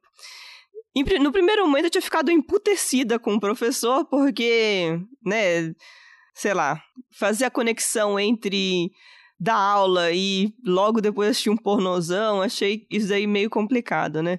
Mas ao mesmo tempo, eu fiquei muito preocupada, né, com ele no sentido de, porra, o cara tá lá, né, se reinventando, o cara já era uma pessoa idosa, não era uma pessoa jovem.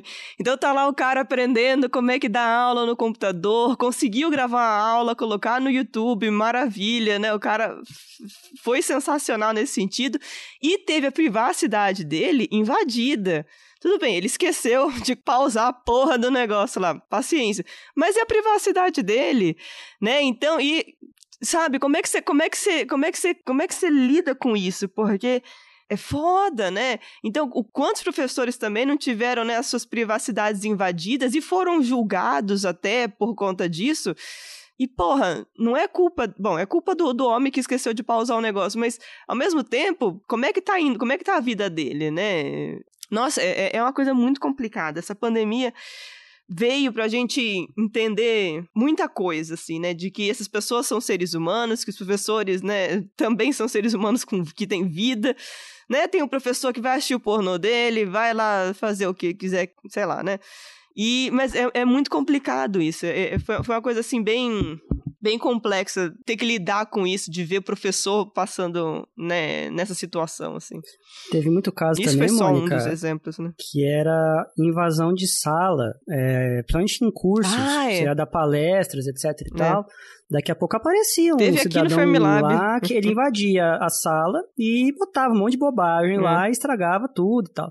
E isso começou a acontecer bastante no mundo afora. É, principalmente quando você fazia é, curso aqui no de acesso aconteceu. livre. É. É, eu, eu queria também comentar minhas experiências aqui com o Moodle, né? É, no online, tem coisas positivas, né? não só no Moodle, né? Então, eu acho que a, a, a parte mais positiva que eu pego, assim, no imediato, foram todas as poucas atividades que eu consegui fazer que eram atividades práticas. Então, o, o Guilherme falou aí do álcool, do, do termômetro de álcool. É, eu mandei fazer eles, eles fazerem essa tarefazinha do termômetro de álcool também. E, cara, eles gostaram. Eles mandavam os vídeos e tal. E eu, você fica impressionado com o professor. Eu, pelo menos, fico, porque eu não consigo fazer isso. Eles têm uma capacidade de edição de vídeos incrível. Sabe? Aquele negócio que ele, ele, ele filma do começo ao fim, bota em fast forward e mostra o negócio nascendo na sua frente ali, bota música de fundo, etc.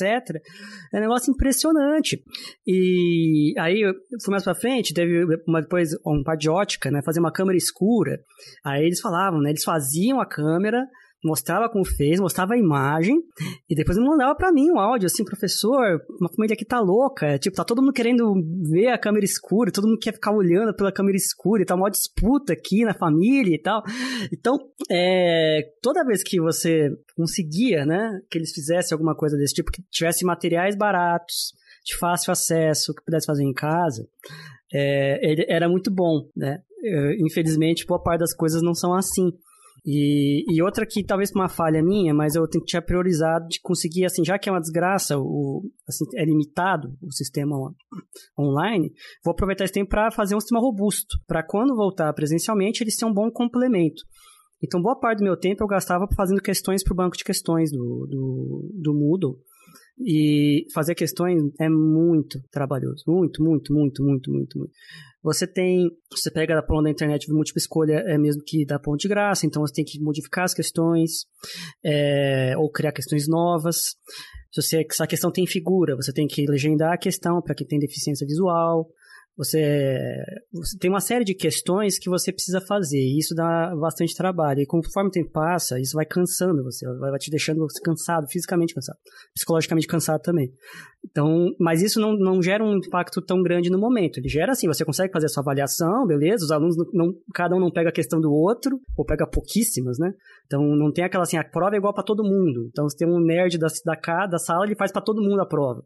Isso, isso, não acontecia, porque o banco de questões era grande o suficiente para que cada um só pegasse um pequeno subconjunto e compartilhasse duas ou três questões do questionário, de 15, vai saber.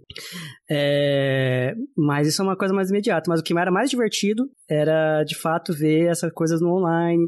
Esse, aí quando voltou no presencial, aí é, é bacana que você vê as tecnologias, né? O pessoal fez um experimentozinho esses dias aí, último dia de aula, onde as estacionárias montavam os harmônicos lá, ficavam hum. super felizes, aí eles filmavam e falavam assim, professor, eu vou te taguear no Insta. Qual é o seu Insta? Você não tem Insta. É, Manda marcar assim, o Visicast. É, então eu, eu, devia ter mandado. Aí ele marcava o instituto. Aí o pessoal falava, nossa, professor, que legal que você fez. Lá tava lá no Insta. Então, ele, hoje em dia é muito assim, né? Que nem o Guilherme falou da disputa por likes e tal, né? Você tem que falar na linguagem dos alunos. E eles adaptam já a realidade deles. E, e era muito bacana isso, que eles já queriam fazer, já queriam compartilhar, já queriam mostrar. Aí botava música de fundo e não sei o quê. Aí, no caso dos harmônicos ali, eles queriam... É muito difícil você obter harmônicos de ordem superior naquele, naquela parede, porque a alteração no, no dinamômetro ficava muito pequena, a corda ficava solta praticamente, conforme você aumenta os harmônicos. Mas eles tentavam, ah, eu, quero, eu consigo o quinto harmônico, quero ver se eu consigo o sexto. Eles ficavam tentando, e quando conseguia, mandava um videozinho e ficava tipo, quem conseguiu mais? Então, tem essa questão, uma certa disputa, mesmo que não valia a nota. Isso que é uma coisa interessante, né? Eles não estavam por nota, eles estavam se divertindo ali. É, e, e esse elemento do online, tem a parte experimental, evidentemente que não é online, mas do compartilhar, de mostrar, disso, aquilo. Então isso deve parecer muito na gamificação que o Emiliano estava falando, né? É, isso atiça um pouco esse espírito aí dos alunos, né? Então, é, teve essas experiências positivas de agora, agora de longo prazo, é isso. É, o, o sistema online ele é ótimo, na minha opinião, como um complemento. Então, você bota um monte de videoaula lá bacana, sabe? No caso do curso do Miliano que ele falou do OBMAP, eu já vou querer matricular meus alunos. Ô, oh, tem como aí minha escola entrar?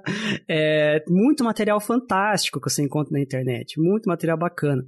É, quando você faz avaliações no sistema online, já corrige para você e todo mundo sabe o trabalho que é corrigir uma prova. Então, é, você já resolve parte dos seus problemas. Você não vai fazer um único tipo de avaliação, né? Mas uma das avaliações você pode fazer por ali. E, e ele já te dá todas as estatísticas. Ele já te fala, ó, que foi a média, o padrão, isso e aquilo. Se você, se você fez divisão das questões por dificuldade, você consegue saber qual que foi o grau de acerto ou não. Né? É uma série de questões que é uma ferramenta valiosa. Só que na pandemia não tinha como dar certo, nunca. E, e, eu acho que não tem como dar certo de maneira alguma se for ela isolada. É, ela vai dar certo como um complemento, como um instrumento, uma ferramenta a mais, né? É, você quer construir a sua casa e aí estira uma furadeira que te ajuda, é uma coisa a mais que você pode usar para construir a sua casa. Antes você só tinha um martelo. É, é, mas a furadeira sozinha não vai fazer a casa. Então, você é uma coisa por aí. Vocês querem comentar alguma coisa, amigos? A, a entropia está aparecendo aqui na nossa tela. É, a, gata, a, a gata da Mônica. A entropia tá querendo comentar. A entropia está tá querendo, querendo aumentar a desordem do sistema aqui. É só o que ela faz na vida. Eu, eu, tenho um gato, ele tava no meu colo aqui até agora, né? E ele virou um meme para toda minha turma de Olimpíada, né? No começo da pandemia, porque eu comecei a fazer umas lives, né? E, e era muito louco, ele passava na frente da câmera assim, e aí caía a internet, assim, né?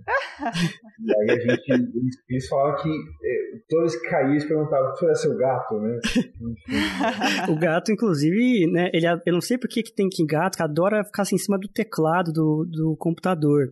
Ele sobe no teclado do laptop Gosta, do, e deita, e aí ele clica tudo e digita tudo, e aí ele faz coisas que não imagina. Daqui a pouco ele desativou o teclado, Exatamente. você não sabe como voltar. É umas coisas impressionantes. É um hacker aquele gato.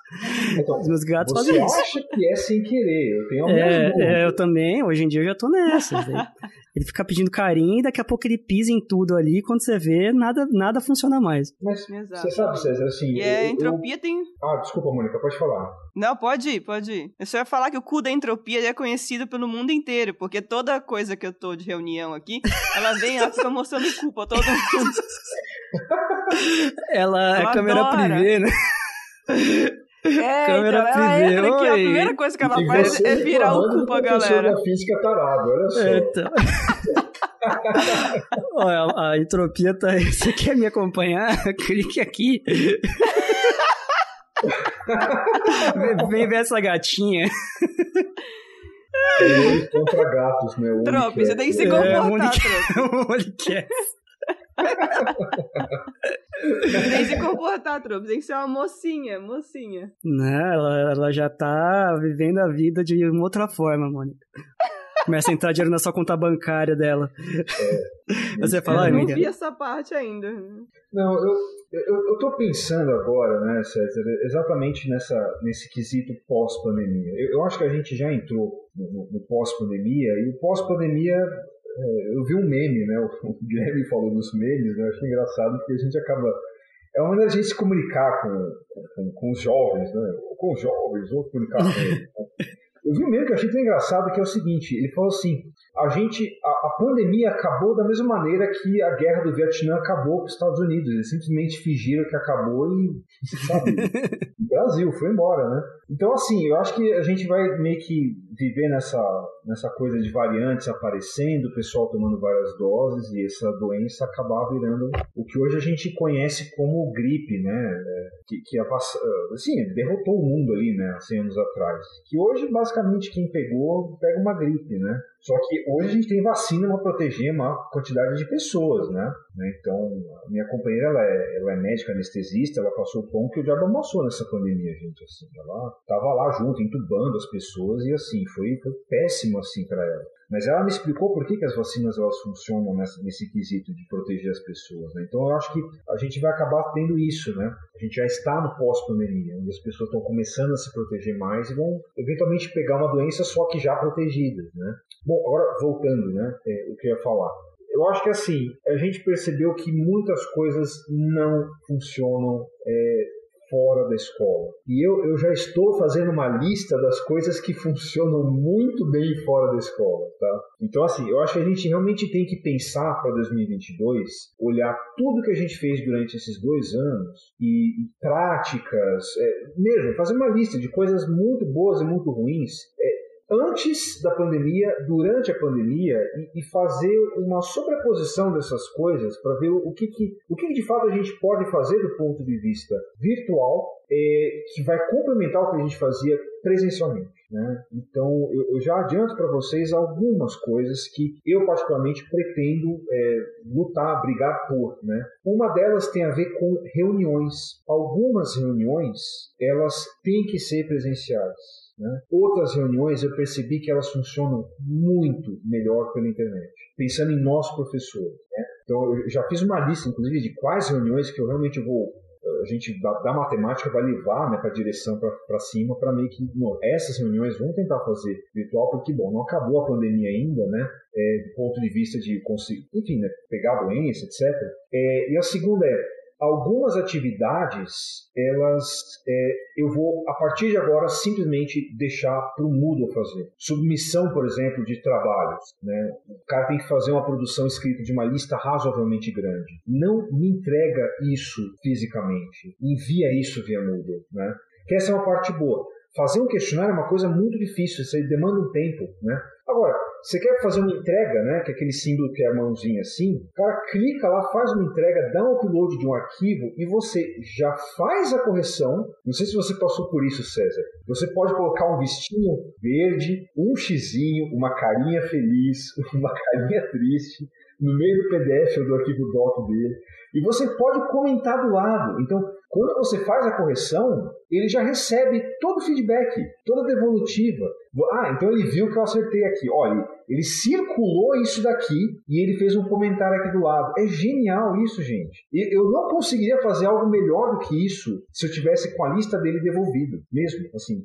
E outra coisa, Sérgio, você falou da, da, questão de pegar, é, é, por exemplo, é, fazer um, um, questionário, uma questão e, e demandar muito tempo, né? O grande problema que a gente vive nessa era muito moderna e também nessa pandemia foi o seguinte, né? O, o, coisas o Moodle são muito colaborativas. Então, assim, eu conheço uma pessoa da física que tem, do Instituto Federal de São Paulo, que tem trabalhado com um banco de questões é, interativa, que tem esse, esse, esse, é, essa coisa de modificar né, os valores né, e que está espalhando para alguns colegas e para alguns campos. E como eu falei para vocês, existe esse milagre do Moodle que eu peguei em dois Moodles diferentes e fiz uma. Baixei um recurso de um e dei upload no outro e funcionou dois Moodles diferentes, entendeu? Você pode baixar a questão, isso vai funcionar no Moodle. Inclusive o Moodle te permite que você baixe essas coisas em outros formatos, Blackboard, por exemplo, né? Então é, é uma coisa bem legal. A gente só precisa ter, na verdade, essa dinâmica de saber onde que a gente pesca exatamente isso. Né? vou tentar procurar e eu já te passo, viu, César? Por favor, agradeço. Isso daí. Então essas são, na verdade, as coisas que a gente tem que pensar a partir de agora. A gente passou por uma coisa que eu espero que a gente nunca mais passe. Foi terrível para a escola, foi terrível para a nossa profissão. Vai ser, a gente vai ver, infelizmente, as, é, as consequências de tudo Por que a gente tempo. viveu daqui a dois, três, cinco anos. Né? A gente vai perceber a, a, a, desgraça que a gente passou. Mas vamos, vamos olhar, na verdade, as coisas que a gente pode tirar de experiência a partir de agora. Né? Olha a entropia. Opa, quem que é esse daí, Emiliano? Esse é o Tutu. Tutu, olha só. Quem sabe não nasce um grande amor aí. Um encontro, um encontro virtual. Ah, ele já tá com 15 anos. Pra gato isso é mais 70, então acho que não, não vai dar ah, muito certo. Ah, mas ele tem, ele tem muita experiência pra tá contar pra ela. Ainda. Tem bastante experiência, Trump. Olha lá o Tutu, que lindo, Trump. Dá oi Olha, lá, Trump. Esse dá Tutu dá, dá um caldo, hein? A pandemia pegou forte ele. Antes ele pulava em árvore, pulava pro telhado, ele já não faz mais isso. Assim. Durante a pandemia parou de fazer isso. Não, mas essa questão, Emiliano, que você falou de. Tem uma série de recursos é, que podem ser compartilhados, de experiências que deram certo, recursos que deram certo. É, por exemplo, então eu criei um banco grande, mas certamente tem bancos muito melhores e maiores que os meus que eu posso usar como um aditivo, né?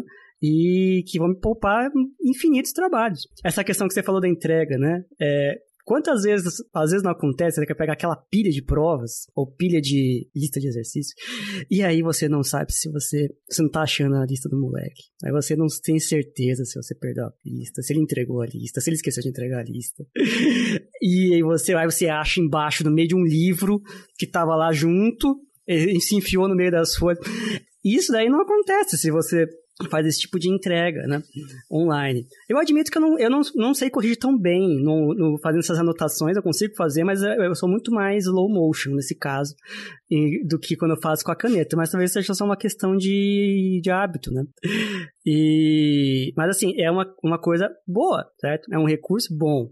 Mas é uma coisa que é muito bacana botar no Moodle ou sistemas online, simulações. Então, quando você vai, quem conhece o site o Fetch, é, physics, não sei o que. Ele tá cheio de simulação lá. Tem umas simulações meio, bo meio boqueta, né? Mas tem umas simulações ótimas. Coisa assim, pô, bacana, você vai lá, você mexe, vê todos os esquemas, etc e tal. É um negócio muito bacana e é mais interativo, os alunos podem mexer. Então fica visual, algo mais concreto. Eu que desenho mal pra caramba, né? Eu fiquei de recuperação em educação artística na escola. Consegui fazer isso. Nossa, é, eu tive que desenhar um ventilador e aí eu passei. Essa foi a minha prova. É, eu desenho mal. Então, tem uma simulação que faz as coisas 3D, você vira, etc. É, é genial, né? É, e, e, fora, você tem alguns. O, o Emiliano deve mexer, o, o GeoGebra, eu acho, que é um, é um software de matemática. Então você consegue usar para você fazer funções, para você fazer uma série de gráficos tridimensionais, bidimensionais e tal. Que é, então são uma série de recursos que você às vezes nem sabia que existia. E você foi obrigado a correr atrás disso. E hoje em dia, sabe, tem professor da área de biologia que encontrou a é, simulação do corpo humano, que você vê o corpo humano, sabe, tridimensional, mostra os órgãos. Tem de química, que tem a tabela, tabela periódica interativa e tudo. Cara, é coisa que não tá no gibi.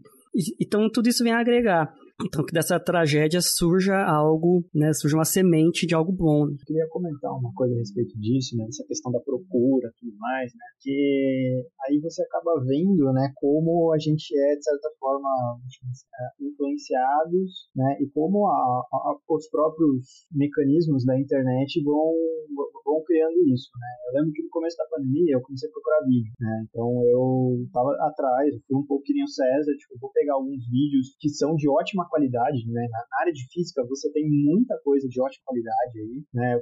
Eu, eu morava, né? morava num apartamento, minha esposa dando aula, eu dando aula, com um filho pequeno, com um cachorro, entendeu? 24 horas por dia ali, os quatro no mesmo espaço. É, era aquela situação assim, quase que impossível você conseguir demandar um tempo para você catar e fazer uma gravação de aula, né? Com recursos que, que a gente não tinha, né? A princípio e tudo mais, né? Então, teve tudo isso. E a gente começou, né? A, a caçar vídeos. E aí você vai vendo, né? Como à medida que você vai caçando os vídeos, né? A, o, o algoritmo, né? Do próprio, do próprio YouTube, do próprio Google, tudo mais, ele vai mudando, né? E isso foi uma coisa que, por exemplo, a gente começou a usar com os alunos, tanto eu quanto a minha esposa. Minha esposa é professora de sociologia, né? E aí, cara, na, na nossa, na área de física, né? Ciências exatas, né? Em geral, digamos assim, tem menos coisa, né? Eu digo menos uma certa quantidade, assim, não tão menos assim de coisas que você fala assim, cara, isso tá muito ruim, isso tá muito errado, né? Você fala, meu, que absurdo a pessoa falar um negócio desse. Mas quando você vai para de ciências humanas, é absurdo a quantidade de coisas que você vai achar e quem é da área vai falar, meu Deus, né? Pela, tipo, arranca isso daí. E, aí, e aí o que a gente começou a fazer? A gente começou a fazer esses, perceber como é que funcionam esses algoritmos. E é o que a gente fazia? A gente começava a pegar e mandar os vídeos ou mandar os links do, dos locais bons. E aí o que, que acabou acontecendo? Os alunos, à medida que eles iam abrindo esses vídeos, sabe aquelas porcaria que antes aparecia para os alunos? Deixou de aparecer, porque começam a aparecer as coisas boas. Então, na verdade, acabou virando até um movimento dos próprios alunos começarem a frequentar, visualizar coisas com perspectivas científicas é, aceitas.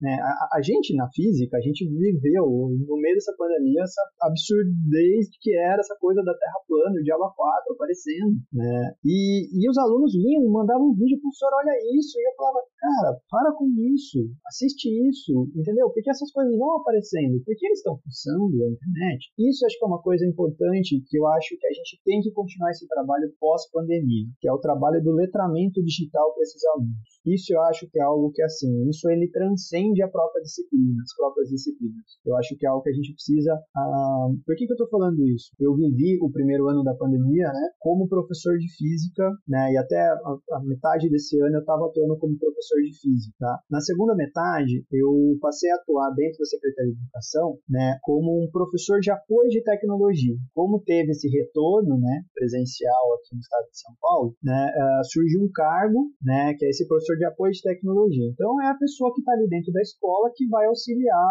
nesse processo de o aluno conseguir acessar alguma coisa celular e assim por diante. E de fato, os alunos, a gente tem até uma certa ideia, né? Uh, eu acho até um pouco meio uh, uh, falaciosa de achar que eles manjam tudo de computador, eles manjam tudo dessa coisa digital. Eles não manjam nada. A hora que você se dá conta, você percebe que eles sabem muito menos do que a gente, né? Vou pegar, acho que o nosso caso, porque acho que a gente acabou crescendo com o computador, com a internet, entendeu? A gente viu essa, essa evolução do computador, da internet, do uso do celular, do celular em sala de aula. Né? Eu às vezes brincava com os alunos, falava, gente, eu devo ser da primeira geração que estava com o celular em sala de aula. Então essas coisas que vocês ficam aí mandando mensagem para colar na hora de prova, tipo, gente, isso aí eu já fazia há tempo. Peraí, quantos anos você tem? Eu tenho 31.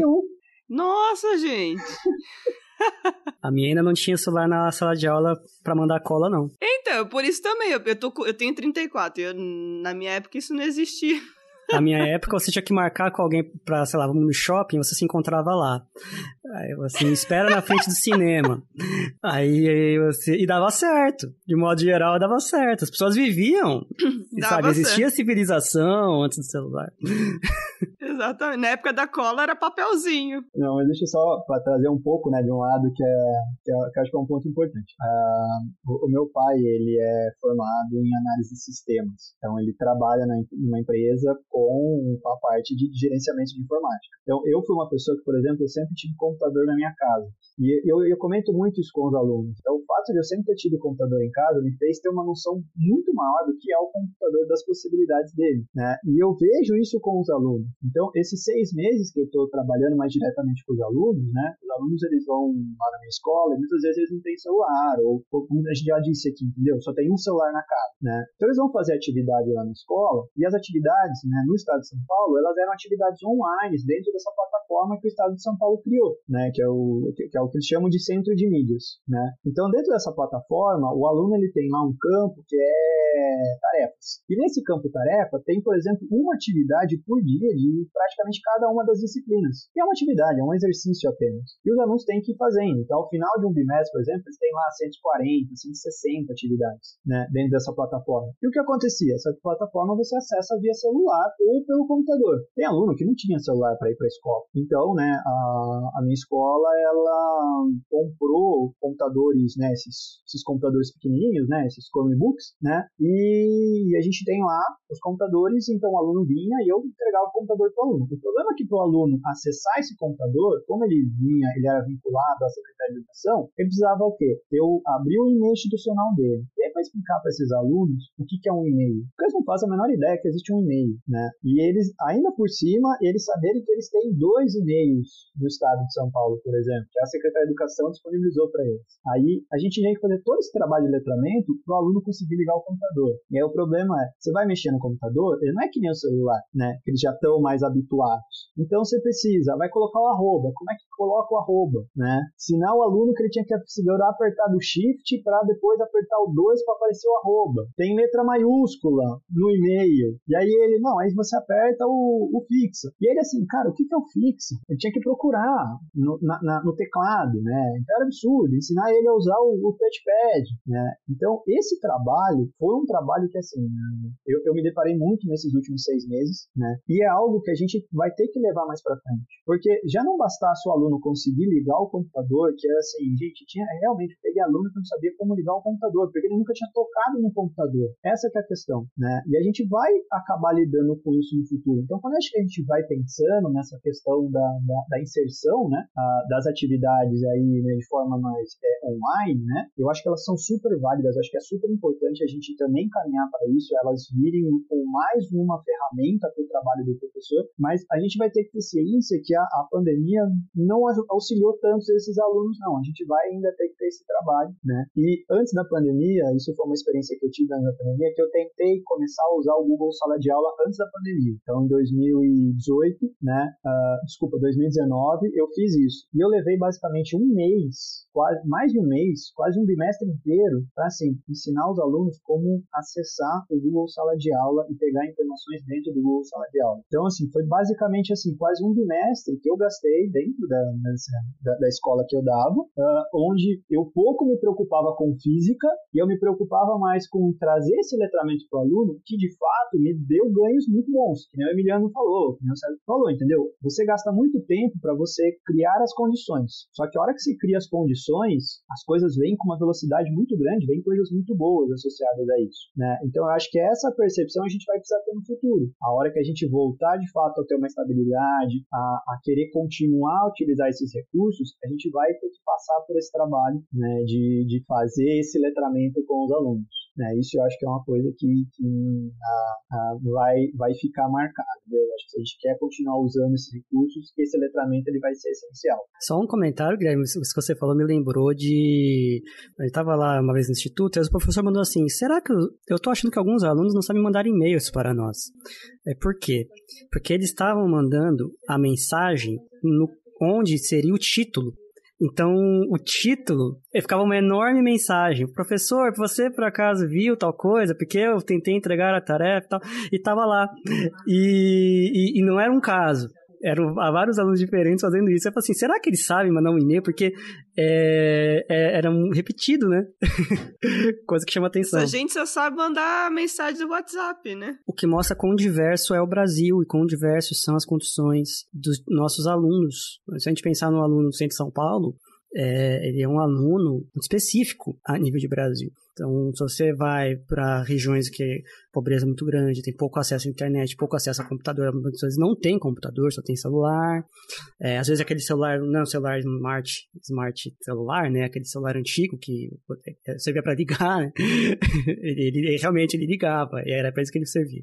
Então, não é, não é fato, sabe? É, é um, uma certa cegueira da nossa parte achar que todos tem esse, essa, esse letramento virtual aí, eletrônico. Queria só completar uma coisa, César, é como você disse, essa questão do celular, da internet e tudo mais. Todas as escolas, tanto eu quanto minha esposa passamos, a gente sempre faz um questionário para entender um pouco, né, quem são esses alunos. E aí, por exemplo, é, é interessante que se você perguntar para eles se eles têm internet em casa, eles vão falar que sim. E aí você vai ver que a grande maioria vai falar que tem internet em casa. Vai dar ali dois, três alunos que vão falar que não tem internet em casa. A hora que você pergunta que tipo de internet que é, é o 3G. E aí aquela coisa que assim, já numa, numa perspectiva de planejar, te arrebenta no nível, porque a 3G é por dados móveis. E aí, assim, chegou. Imagina na pandemia esses alunos. Uma videoaula acabou a memória dele uma toda. Acabou... acabou os dados móveis dele, e aí já era. E ele não tem mais dados móveis para o mês inteiro, porque ele não tem dinheiro para colocar mais dados móveis ali, né? É, então, e isso eu acho que é algo que a gente.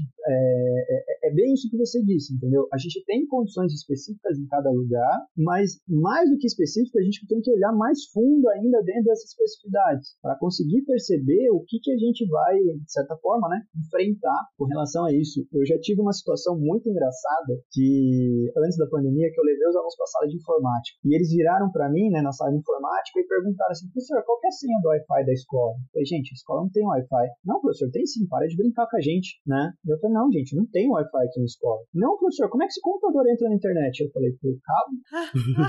tá vendo esse cabo azul passando atrás? Gente!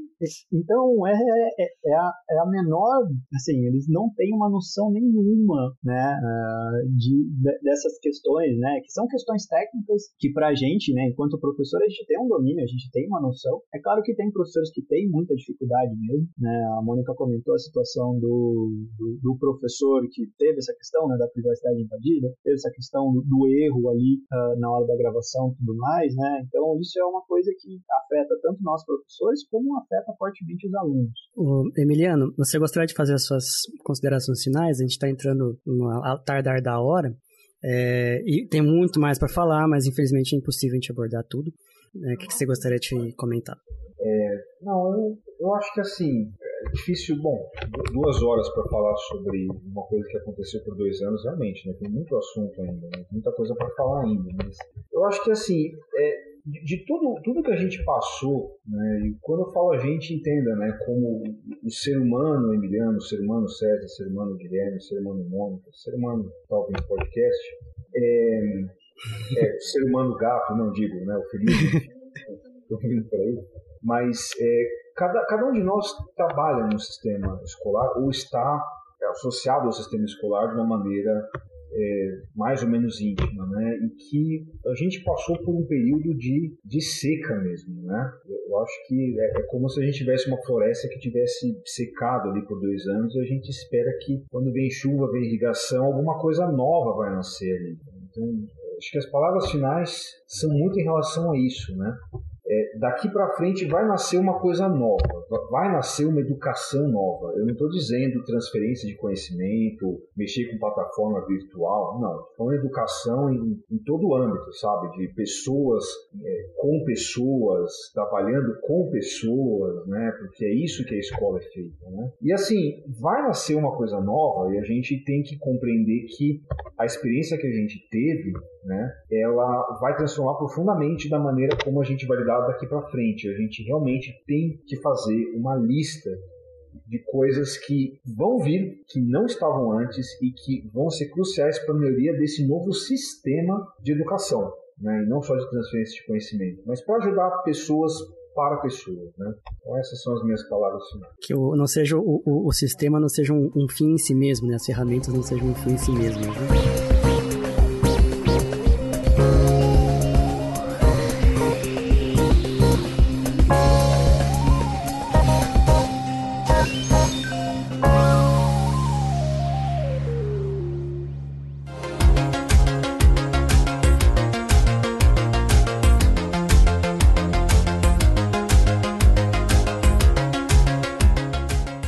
Eu só tenho a agradecer a vocês, aos nossos convidados. Obrigado ao Mediano e ao Guilherme por terem aceito o convite. Né? Então, hoje nós tentamos abordar um pouquinho desse tema, infelizmente não é possível abordar tudo, mas ficou, acho que os principais aspectos, tanto negativos quanto positivos, nós conseguimos discutir, né? Então, espero que vocês tenham gostado. É... Vou, vou falar agora, tá, Mônica? Aí você me fala se eu estou falando certo. Nos no, no sigam nas nossas redes sociais, no Twitter, ah. no Instagram, no Facebook. É... Comente conosco, nós gostamos de interagir com vocês. É... e é isso aí. É, muito obrigado a todos. Tenham um ótimo dia. Um abração para todos. Tchau, tchau. Um beijo. Tchau, gente. Tchau.